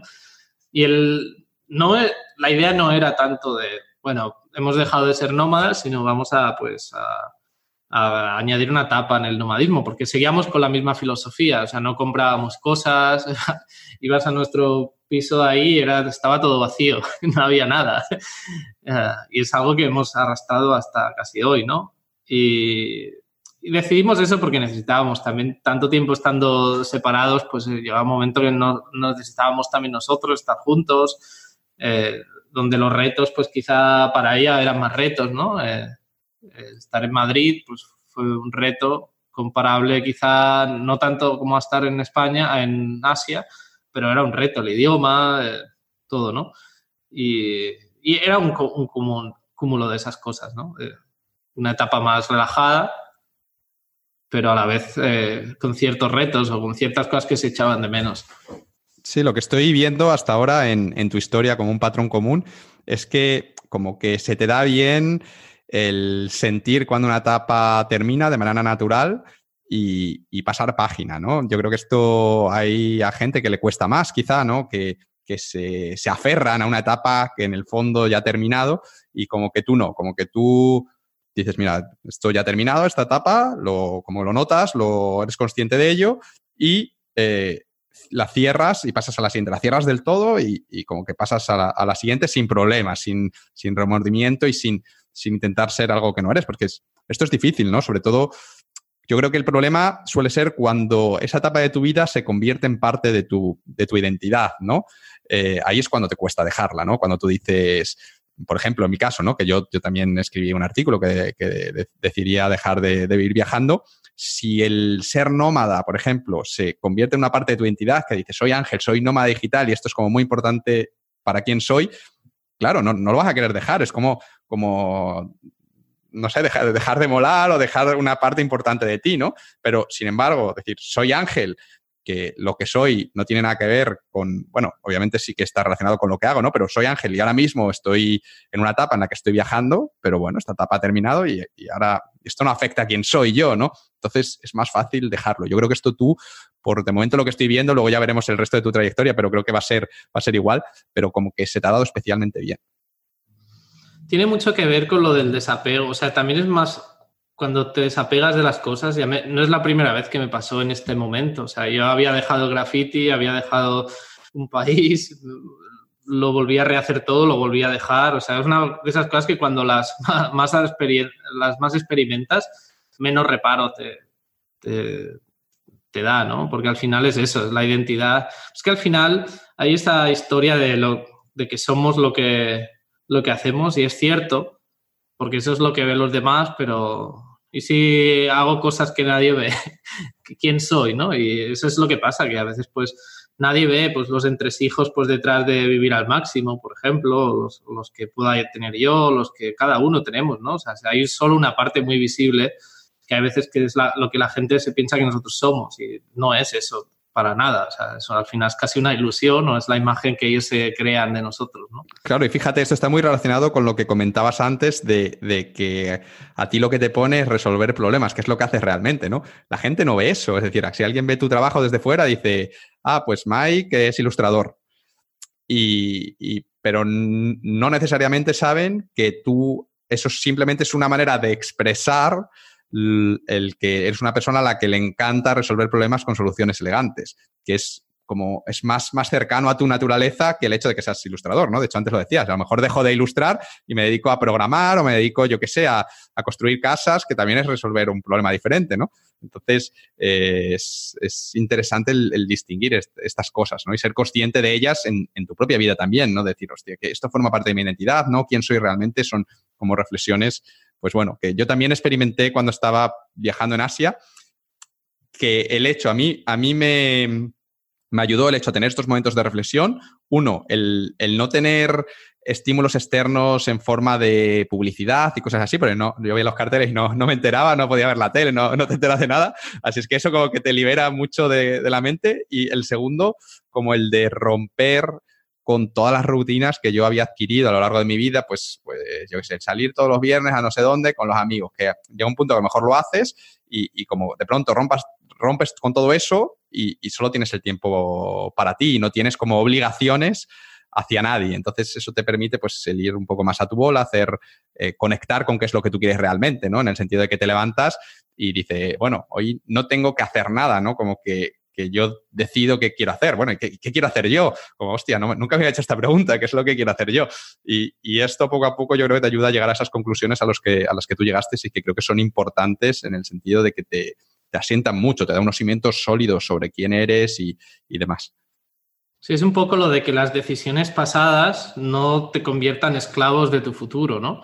De que tú en su día tenías unas cosas que querías llevar a cabo, pero eso no estaba escrito en piedra. O sea, no escribir en piedra las cosas. Eso no implica ser una veleta y cada día pensar una cosa diferente, pero es que el tiempo hace eso. El tiempo nos cambia, el tiempo, nuestros intereses evolucionan y si nos, eh, conectamos demasiado a la que un día quisimos ser, vamos a ser esclavos toda nuestra vida de ese sentimiento de miedo, de, ah, es que ya no soy el nómada que todos me miraban, me conocían por el nómada o por hacer ilustraciones o lo que sea, ¿no?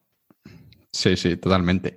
Bueno, vamos a dejar ya la, la filosofía, que ha salido aquí una reflexión súper filosófica, y, y, volver al mundo real. ¿Qué tal, ¿Qué tal por Madrid? ¿Cumplió la ciudad vuestras expectativas? ¿Lo pasasteis bien?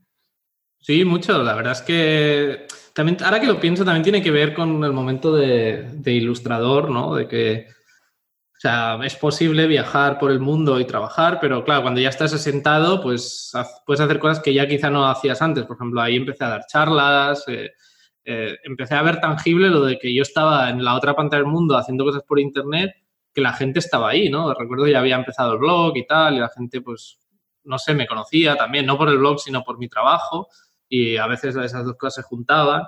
Y como vi que se había nuevas facetas eh, profesionales, ¿no? Más allá de lo que te permite estar a través de una pantalla a miles de kilómetros de distancia, pues se abrían otras oportunidades. Y luego a nivel de la ciudad es genial, creo que es mi ciudad favorita en España y no sé, la gente ahí es, genial. Y fue muy, muy bien, la verdad, muy, muy contento. Genial, me alegro que lo, que lo disfrutases. Yo también estuve en Madrid. Eh, unos meses viviendo, pero también lo quería probar y también me pareció una muy buena experiencia tiene ese rollo de como un pueblo, ¿no? Donde como que casi nadie es de Madrid, entonces todo el mundo es muy, como que te abre las puertas muy fácil no sé, tiene ese rollo de, de una ciudad grande, pero que no, nunca tienes la sensación de agobio, como puedes tener con otras grandes. Sí, sí, está, está bien Madrid, aunque tú fuiste en verano que hace un calor mortal. Pero luego por la noche se está, se está bien en las terracitas y, sí, sí, y, sí. y estas cosas. Eh, Mike, comentabas antes que en Madrid el hecho de, de estar establecido en un, en un, sitio pues te permitió abrirte a, a, otras facetas profesionales. Y una de las facetas o, o de, del tipo de trabajos, de, de proyectos que empiezas a hacer en Madrid son animaciones. Eh, hasta entonces habías estado solo haciendo ilustraciones, pero ahí empiezas a interesarte por las animaciones. Y quería preguntarte que cómo surge esto, es decir, cómo descubres tú ese mundo de la animación y qué es lo que te llama la atención de él como para, para meterte dentro y aprender y empezar a crear animaciones tú. Es muy curioso porque es, esto es casi lo que hablábamos antes, ¿no? De qué faceta ve la luz. Porque yo cuando ya estaba, estuve en Bristol, ahí empieza realmente mi interés. Porque vi que mi trabajo, que ya era sólido, ya tenía pues cierta repercusión y buenos clientes, me empecé a, gracias a Tumblr, que en la época pues estaba muy fuerte y veía como pequeños GIFs animados, que no eran los GIFs de memes, ¿no? Que, que, que hay a día de hoy, sino era como más como en la época inicial de Internet, ¿no? Cuando veíamos esos GIFs que se ponían en las webs, el típico, ¿sabes? Como este episodio de la web de Homer, donde, donde se ven un montón de GIFs animados y sale Jesucristo bailando y esas cosas. Pues digamos que eso, gracias a la explosión de muchas cosas, entre ellas pues las redes sociales, eh, los dispositivos móviles, las pantallas, hay gente que empieza desde la animación a hacer animaciones muy cortas en formato GIF Y eso, insisto, fue años, un par de años antes de, Madrid, ¿no? Yo me empiezo a interesar, pero claro, yo no tenía ni idea de animación ni nada. Y durante esa época eh, pienso cómo puedo de alguna forma empezar a meterme en ese mundo. Pero de esto en la sombra, o sea, esto nunca nada de esto se había visto a la luz, ¿no? Es como de esas cosas que yo hago en mi laboratorio, que siempre hay miles de cosas que trabajo meses y meses y luego a lo mejor salen a la luz o a lo mejor no, pero es parte de esa de ese constante feeding de mi, de mi, de, mi, esto de, aprender, ¿no? Y entonces decido eh, contactar con un amigo que, que, sabía usar After Effects y yo sabía que los animadores utilizaban After Effects y le encargo pues cinco, cinco pequeñas animaciones de mi, de mi logo para mi web que iba a relanzar. Eh, eh, esto fue a la vuelta de Asia, ¿no? Antes de Madrid. Y, y le encargo cinco pequeñas animaciones, que tú pones el cursor, que a día de hoy todavía se pueden ver, pones el cursor en mi logo de mi web y entonces se animan. O sea, es como que es un easter egg, ¿no? Como una, un añadido. Entonces, gracias a eso, eso sale, yo le pasé como un montón de, de, referencias de lo que yo quería y tal. O sea, básicamente lo utilicé como para ser la mano que sabe utilizar ese programa y, y hacer animaciones, ¿no? Y eh, gracias a eso, a ese pequeño detalle, me empiezan a entrar encargos de animación, me empiezan a entrar cosas de, pues no sé, eh, gente que además de las ilustraciones que querían mías, me pedían animación y yo no sabía animar. Entonces, pues siempre estos clientes pues conseguían un estudio o parte de su equipo, animaba las cosas y eso pasó varias veces, ¿no? Eh, encargos que salían mejor o peor, pero que yo tenía una idea muy clara. En estos años de, de búsqueda, pues había, tenía muy claro que yo quería hacer, ¿no? Pero yo no tenía ningún bagaje de animación, no sabía exactamente ni, ni, ni cuál era el proceso de generar una animación. Solo que yo sabía cuál era el resultado, ¿no? Algo tan personal como mi trabajo, pues yo sé exactamente cómo debería estar animado como resultado, pero yo no sabía cómo llegar a ese objetivo, ¿no? Entonces, en ese proceso hubo muchos encargos donde, pues eso, mejores y peores resultados hasta que hubo uno eh, que además, curiosamente, de nuevo se cierra el círculo, ¿no? A veces no sé, no sé qué pasa en el universo que las cosas se conectan. Y es que recibo un encargo de una revista eh, en España, se llamaba Muster, que era gratuita, se distribuía en iPads y era un poco parecido a lo que nosotros hacíamos con pandemia, ¿no? Y me pedían pues una portada, no había presupuesto ni nada, pero iba a ser animada. Entonces, de repente me veo en el lado opuesto en el que estaba. Antes yo era pandemia y yo le pedía portadas sin pagar a otros porque no había presupuesto, era todo altruista y ellos las hacían. Entonces, como me vi, claro, ahora yo estoy en el otro, el otro bando, ¿no? Es como mi labor devolver lo que otros hicieron y, y pues por cómo son las cosas, ahí descubrí, o sea, de nuevo, pues le pasé lo que quería animar y tal tenemos que pensar que la, audiencia de este podcast tiene que entender que no son animaciones de 10 segundos, son cosas muy, son acciones que se repiten en el loop y de alguna forma que eh, eh, hacen como más, le dan más profundidad a una imagen estática. No son películas de animación, no son nada complejos, son cosas muy pequeñas el loop, ¿no? Entonces, la cosa salió que el animador que hizo esto por primera vez yo vi las ilustraciones animadas tal como yo me había estado imaginando durante esos dos años, ¿no? Y bueno, José, José Lorenzo, que es el animador que hizo esto, eh, a partir de ahí empezamos a trabajar juntos. O sea, vi que eso era posible y la forma de que eso iba a ser posible era con alguien que entendiera lo que yo quería hacer, ¿no? Y de alguna forma, pues ahí José se convirtió en mi animador y hasta hoy, pues hemos trabajado juntos. O sea, fue un proceso de, de, mucho trabajo en la sombra, mucha búsqueda, hasta encontrar en este caso con alguien que podía realizar lo que, lo que yo tenía en mente, ¿no? Fue como el, universo te recompensó por ser generoso y querer hacer la portada esta gratuita para Muster, te mandó el, animador que llevabas todo el tiempo buscando, ¿no? Sí, y no solo eso, sino que era como el cierre de ciclo de pandemia, que se veía, no sé, era muy así. Yo no soy místico para nada, pero a veces veo las cosas en retrospectiva y es como mucha casualidad, ¿no? fue casual y es muy bonito cuando estas cosas pasan. Totalmente, totalmente. Estas cosas a mí también me, encantan y yo también no soy espiritual, pero sí que creo, no sé, que si haces, pues si eres valiente es que el universo te ayuda y, cosas así, porque un poco es la experiencia que he vivido y después de hablar con un montón de gente en el podcast es lo que veo absolutamente con todos los, los invitados.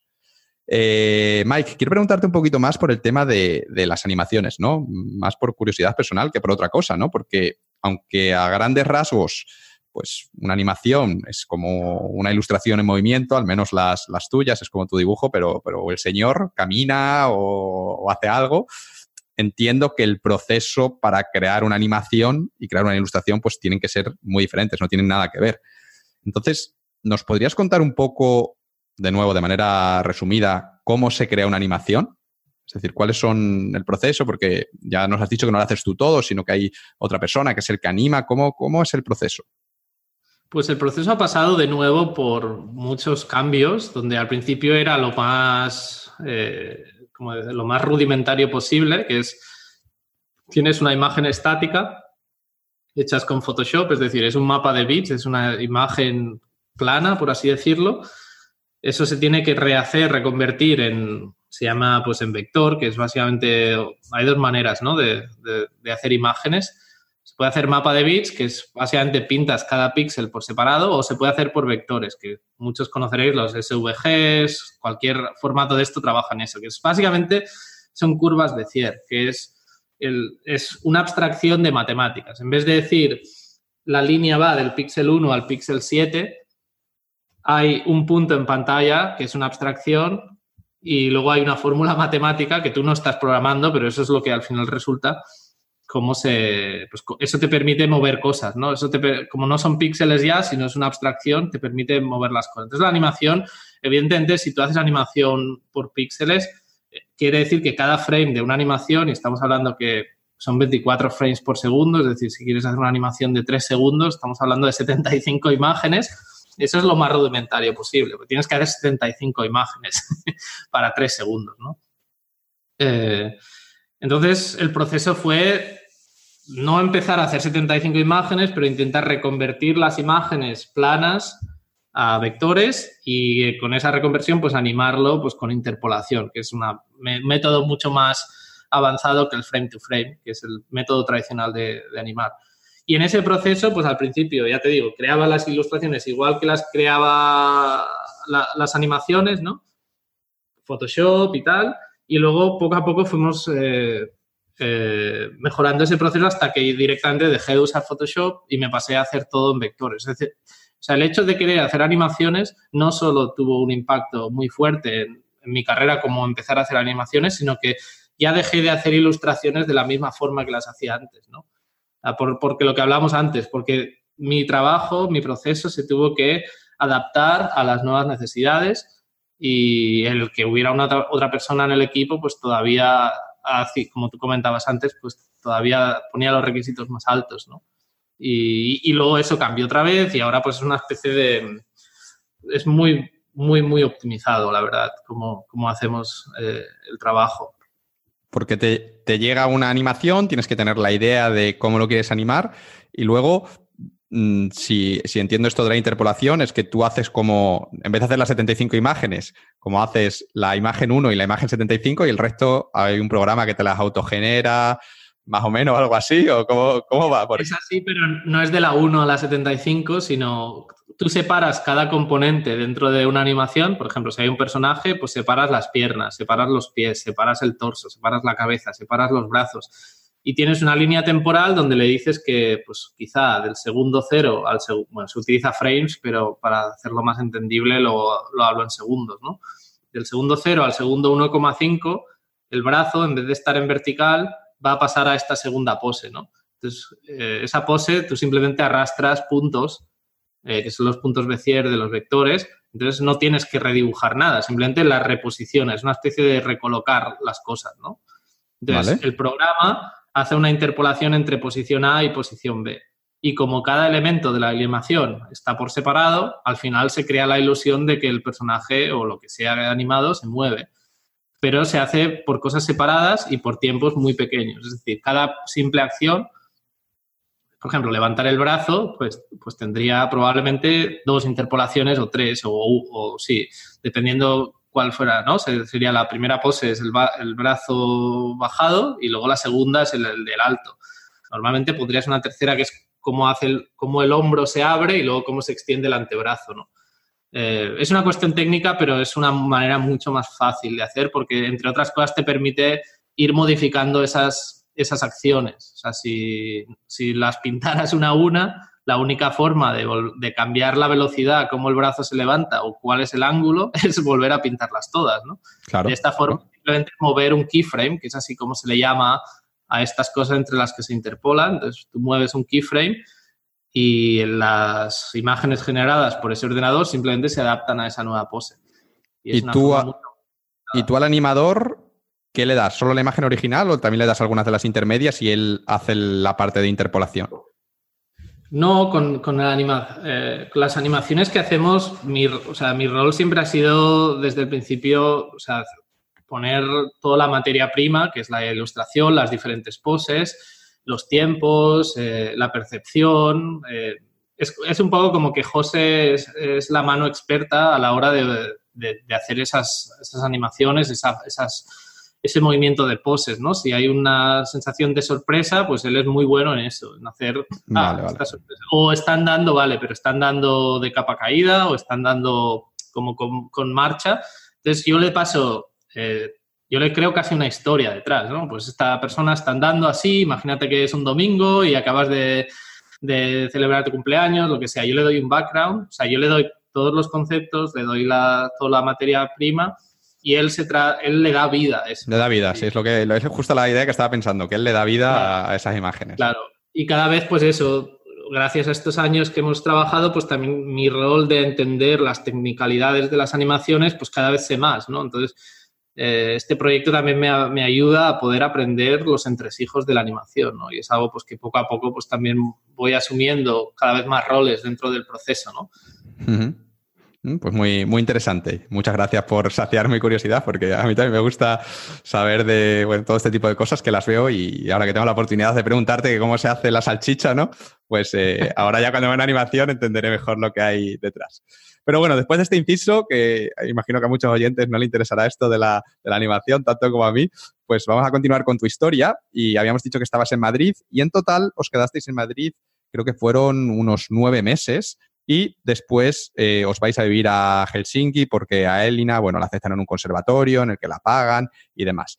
Y mientras estáis en Helsinki, pues tú sigues haciendo tus viajes. Eh, creo que me has contado que te fuiste a Japón a hacer un viaje, un mes en bicicleta con, con un amigo que tuvo que ser la, la, leche. También tuviste que ir a varias ciudades del mundo a, conferencias, a recoger premios. Estuviste también un tiempo en Europa del Este, que hemos hablado de esto algunas veces, hasta que finalmente en 2018 pues ya decidís por acuerdo mutuo estableceros en Malmo. No sé si se pronuncia Malmo o Malmo, eh, que es una ciudad al sur de, de Suecia. Y quería preguntarte que, que, por qué Suecia y sobre todo que por qué concretamente os vais a Malmo y no, yo que sé, a Estocolmo. Básicamente es un proceso muy similar al de, al de Bristol. Lo que pasa que en este caso era mucho más concreto, porque aquí sí que había una como una una intencionalidad de establecer una base, ¿no? Un uh, headquarters, como nosotros le llamamos. O sea, poder tener un sitio al que volver, porque en todos estos años no había un sitio al que volver. Sí, claro, que teníamos nuestras familias, pero no, no, era la intención de volver ahí, ¿no? Y por primera vez, pues, eh, dentro de este proyecto vital, pues se genera el problema a, a solucionar, que es dónde vamos, después de todos estos cinco años viajando entonces, básicamente lo que hicimos, pues, es una especie de requisitos o algo así que la solución debería tener. O sea, por ejemplo, necesitaba ser un país nórdico, porque es algo que a, los dos nos encanta, nos encanta la calma, el tener espacio, un gran espacio personal para poder desarrollar nuestras cosas. Eh, a nivel incluso de futuro, pues es una apuesta muy inteligente, muy inteligente. A, tenemos ideas de tener una familia, eh, no sé qué requisitos más había. Necesitaba, como viajamos mucho y yo especialmente necesitaba tener un aeropuerto cerca, pero no, no debería ser una ciudad grande. O sea, al final se, se, se generó una lista muy larga ¿no? de requisitos. Entonces, ¿cuál fue la solución? Buscar qué partes como esas hay en el mundo y hacer una lista de esas, ¿no? Y es casi como un algoritmo donde tú le pones los, el filtro, le metes una base de datos y al final hay algunos que, pues que cumplen esos requisitos y esas son las opciones que tú tienes. Y dentro de esas opciones, pues hay algunos que tendrán una puntuación más alta y otros más baja. Y básicamente fue eso. Ese fue el sistema. Habíamos estado en Suecia algunas veces, en Estocolmo, pero nunca por esta zona y Malmo cumplía todos esos requisitos, o mejor dicho, esta zona del, sur de Suecia. Y fue venir aquí, de nuevo, cogerlo todo, las maletas y venir para aquí y probar y así fue. Y bueno, y esta vez sí que os habéis establecido de verdad, no como en Madrid, porque a día de hoy sigues viviendo allí, en Malmo. Estamos grabando esto desde, desde Malmo, Suecia, yo desde, desde Barcelona.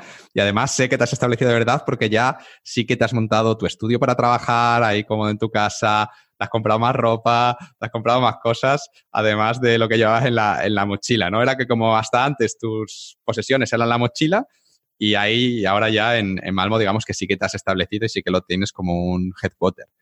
¿Cómo ha cambiado esto tu estilo de vida? ¿Cómo ha cambiado tu estilo de vida desde que llegaste a Suecia? Es decir, ¿qué cosas consideras que son más fáciles o que, digamos, han mejorado ahora que te has establecido? ¿Y qué cosas echas un poco de menos de tu época anterior? Yo creo que lo que ha permitido es que esa precariedad en la que yo he estado tantos años de trabajo, porque he estado pues haciendo trabajos que han tenido mucha visibilidad y para clientes muy importantes, literalmente de cafés, aeropuertos, o sea, ha sido como, como muy improvisado, ¿no? Precario en ese sentido, pero por decisión propia. Pues de repente a tener un estudio, bueno, tenemos un estudio en casa que es donde estoy grabando ahora mismo y donde Elina pues eh, eh, crea música y tal.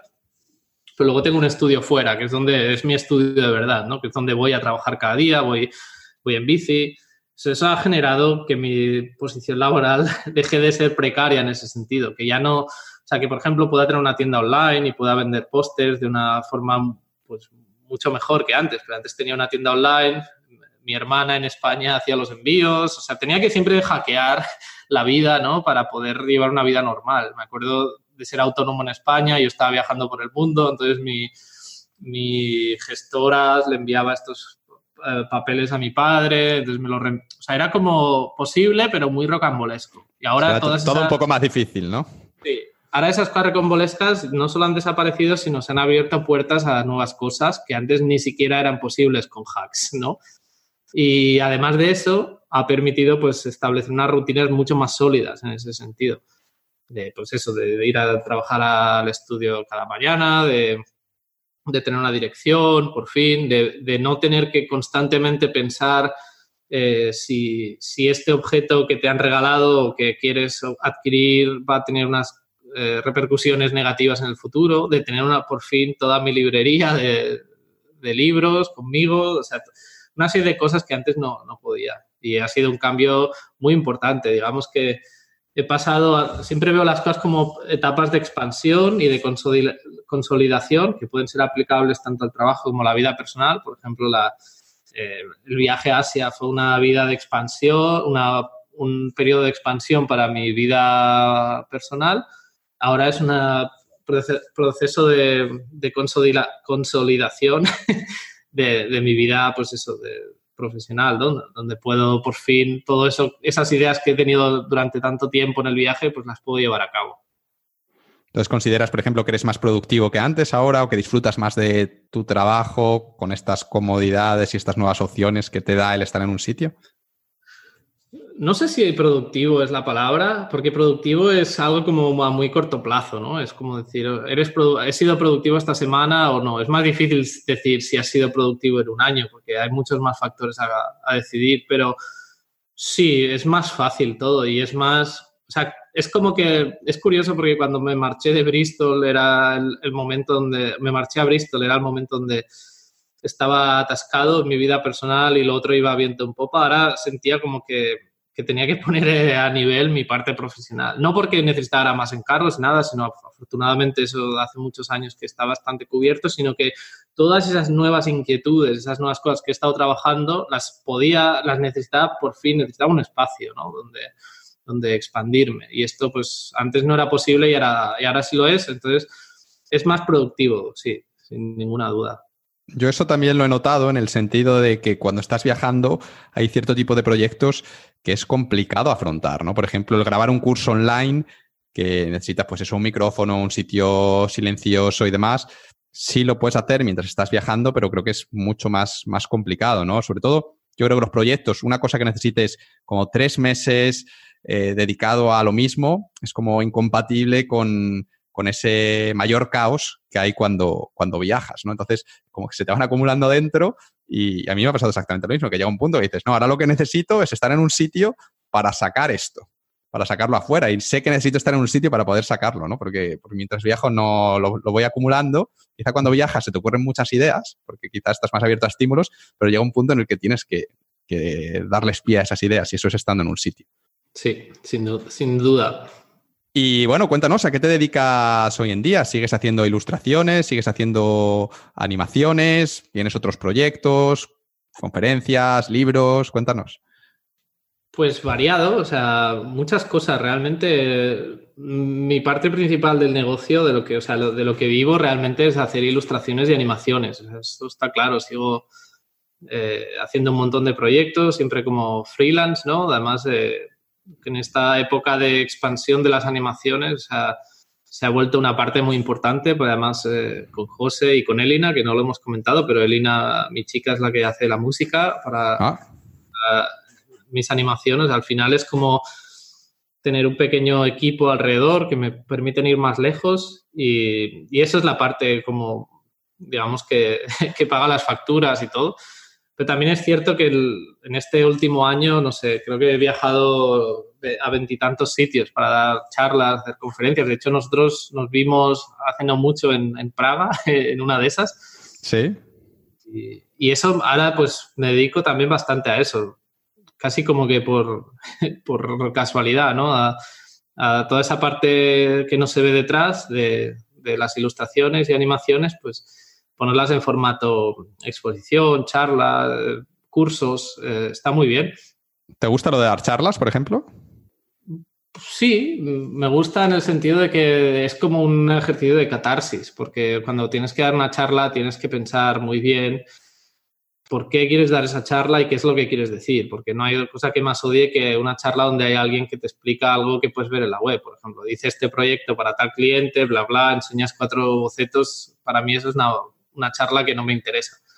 Entonces, para mí las charlas siempre es una oportunidad para hurgar más dentro de ti y, muchas veces es un buen ejercicio para darte cuenta de cosas, ¿no? Muchas de estas cosas que hablamos hoy han sido fruto de reflexiones de cuando pues, he tenido que dar una charla sobre un tema o lo he querido enfocar de una cosa, ¿no? Y además que, no sé, recuerdo las primeras que era como una especie de pavor de hablar en público y es un poco parecido como lo del inglés, ¿no? De, volver a no ir con medias tintas. Eh, si tienes que superar esto, lo tienes que hacer bien y pasar de, sentirte nervioso a hablar para 50 personas a poder hacer dar una charla a 800, pues es, es, un, no sé, te aporta mucho, yo creo. Son, como comentaba antes, son como mi vida, es un poco satélites de, de cosas externas que voy haciendo, ¿no? Y las charlas son una de ellas. Luego, pues, eh, no sé, muchas más cosas. Hago los últimos años muchas cosas de programación, eh, de animación. Ahora estoy como metido en el 3D también, porque quiero un poco, a la, a la larga, lo que me gusta es incorporar esas cosas y hacerlas por mí mismo, ¿no? O sea, llegar a, a, poder aprender esas cosas que a lo mejor antes no podía hacer por mí mismo y adquirirlas y ser como más independiente y lo más libre posible y afortunadamente pues puedo dedicarle ese tiempo ya que estoy en un ambiente muy calmado y tal, pues se da las situaciones geniales. Oye, y para que los oyentes y yo también podamos un poco entender mejor cómo es tu vida y nos, podamos poner en tu piel, ¿nos podrías describir cómo es un día normal en la vida de, de Mike? ¿Te sigues levantando a las 4 de la mañana? No a las 4, pero a las 5, 5 y media sí. Eh, me gusta trabajar pronto. Eh, lo que suelo hacer es trabajar un poco en el estudio de casa eh, y desayuno. Suelo trabajar en cosas que no son ilustraciones a esa hora. Suelo programar cosas que estoy haciendo por mi parte. luego, después de desayunar, voy al estudio en bicicleta, que creo que es un, buen, un buen ejercicio y sobre todo es uno de mis, eh, momentos favoritos de escuchar podcast. Y voy al estudio y entonces ahí sí que trabajo ya más en proyectos pues, de ilustración, animación. También alterno con otras cosas, pues escribir, eh, lamentablemente los mails que no se contestan solos. Eh, y trabajo en cosas de ese laboratorio, ¿no? de, esas cosas de programación. Por ejemplo, ahora llevo unos meses trabajando en una nueva web que va a ser importante porque va, va, a significar el cambio de ser un ilustrador a ser como una especie de artista multidisciplinar.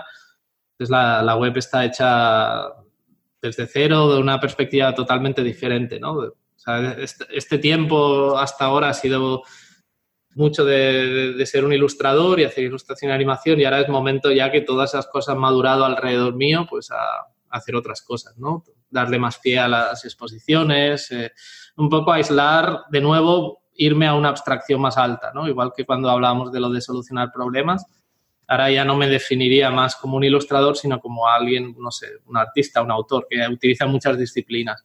Y me gustaría pues darle paso a eso. Y entonces en el estudio, afortunadamente, pues no tengo horarios rígidos para eso. O sea, yo alterno proyectos personales con encargos, con, con muchas de estas cosas y mi estudio es como un, un laboratorio genial porque tengo todo lo necesario y, eso.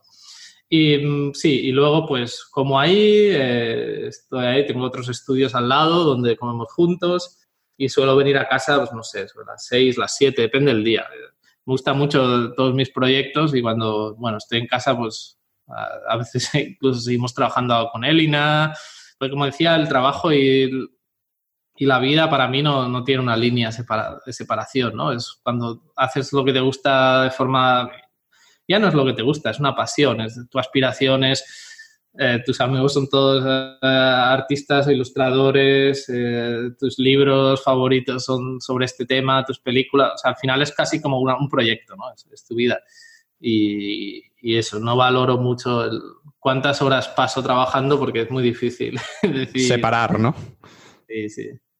Y eso es mi vida más o menos. Los fines de semana no suelo ir al estudio, pero suelo estar por casa también aquí en el estudio de casa y, eso. Y bueno, aquí lo bueno de Suecia es que la gente pues eh, suele hacer cosas los fines de semana y, durante semana, los días de entre semana, pues no hay como muchas distracciones, no hay como mucho movimiento, ¿no? Entonces eso es perfecto porque te permite focalizar un montón.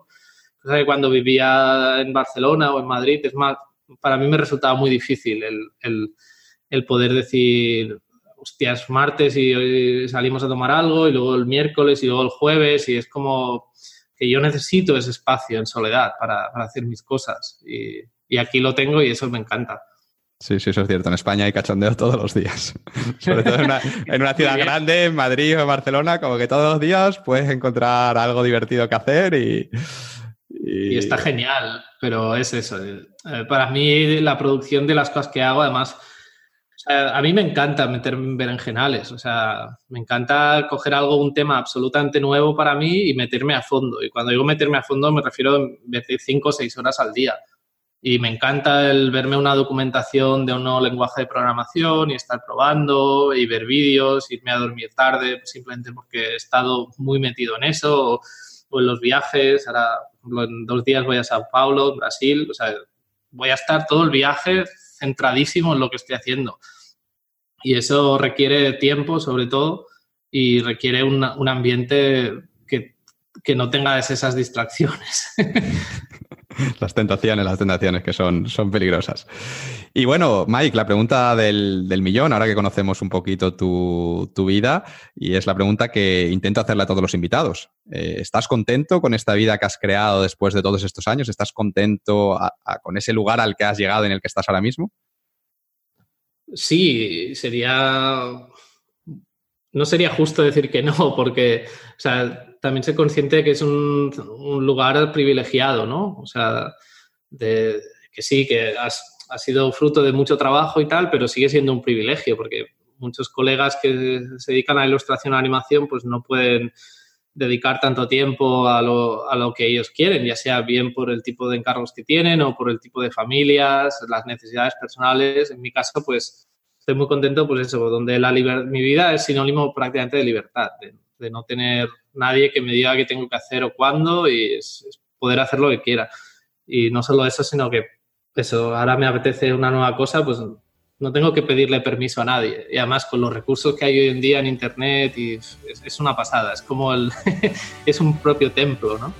Y, y, sobre todo estoy contento porque la puedo seguir, o sea, esto no, no ha sido un destino, sino ha sido un, es otra de esas tantas paradas en el camino y no sé muy bien dónde va a ir este camino, pero como muy emocionado de, poder seguir adelante y, y, abierto a cambios, cambios radicales, todo lo que haga falta. Todo lo que venga, bienvenido, bienvenido sea.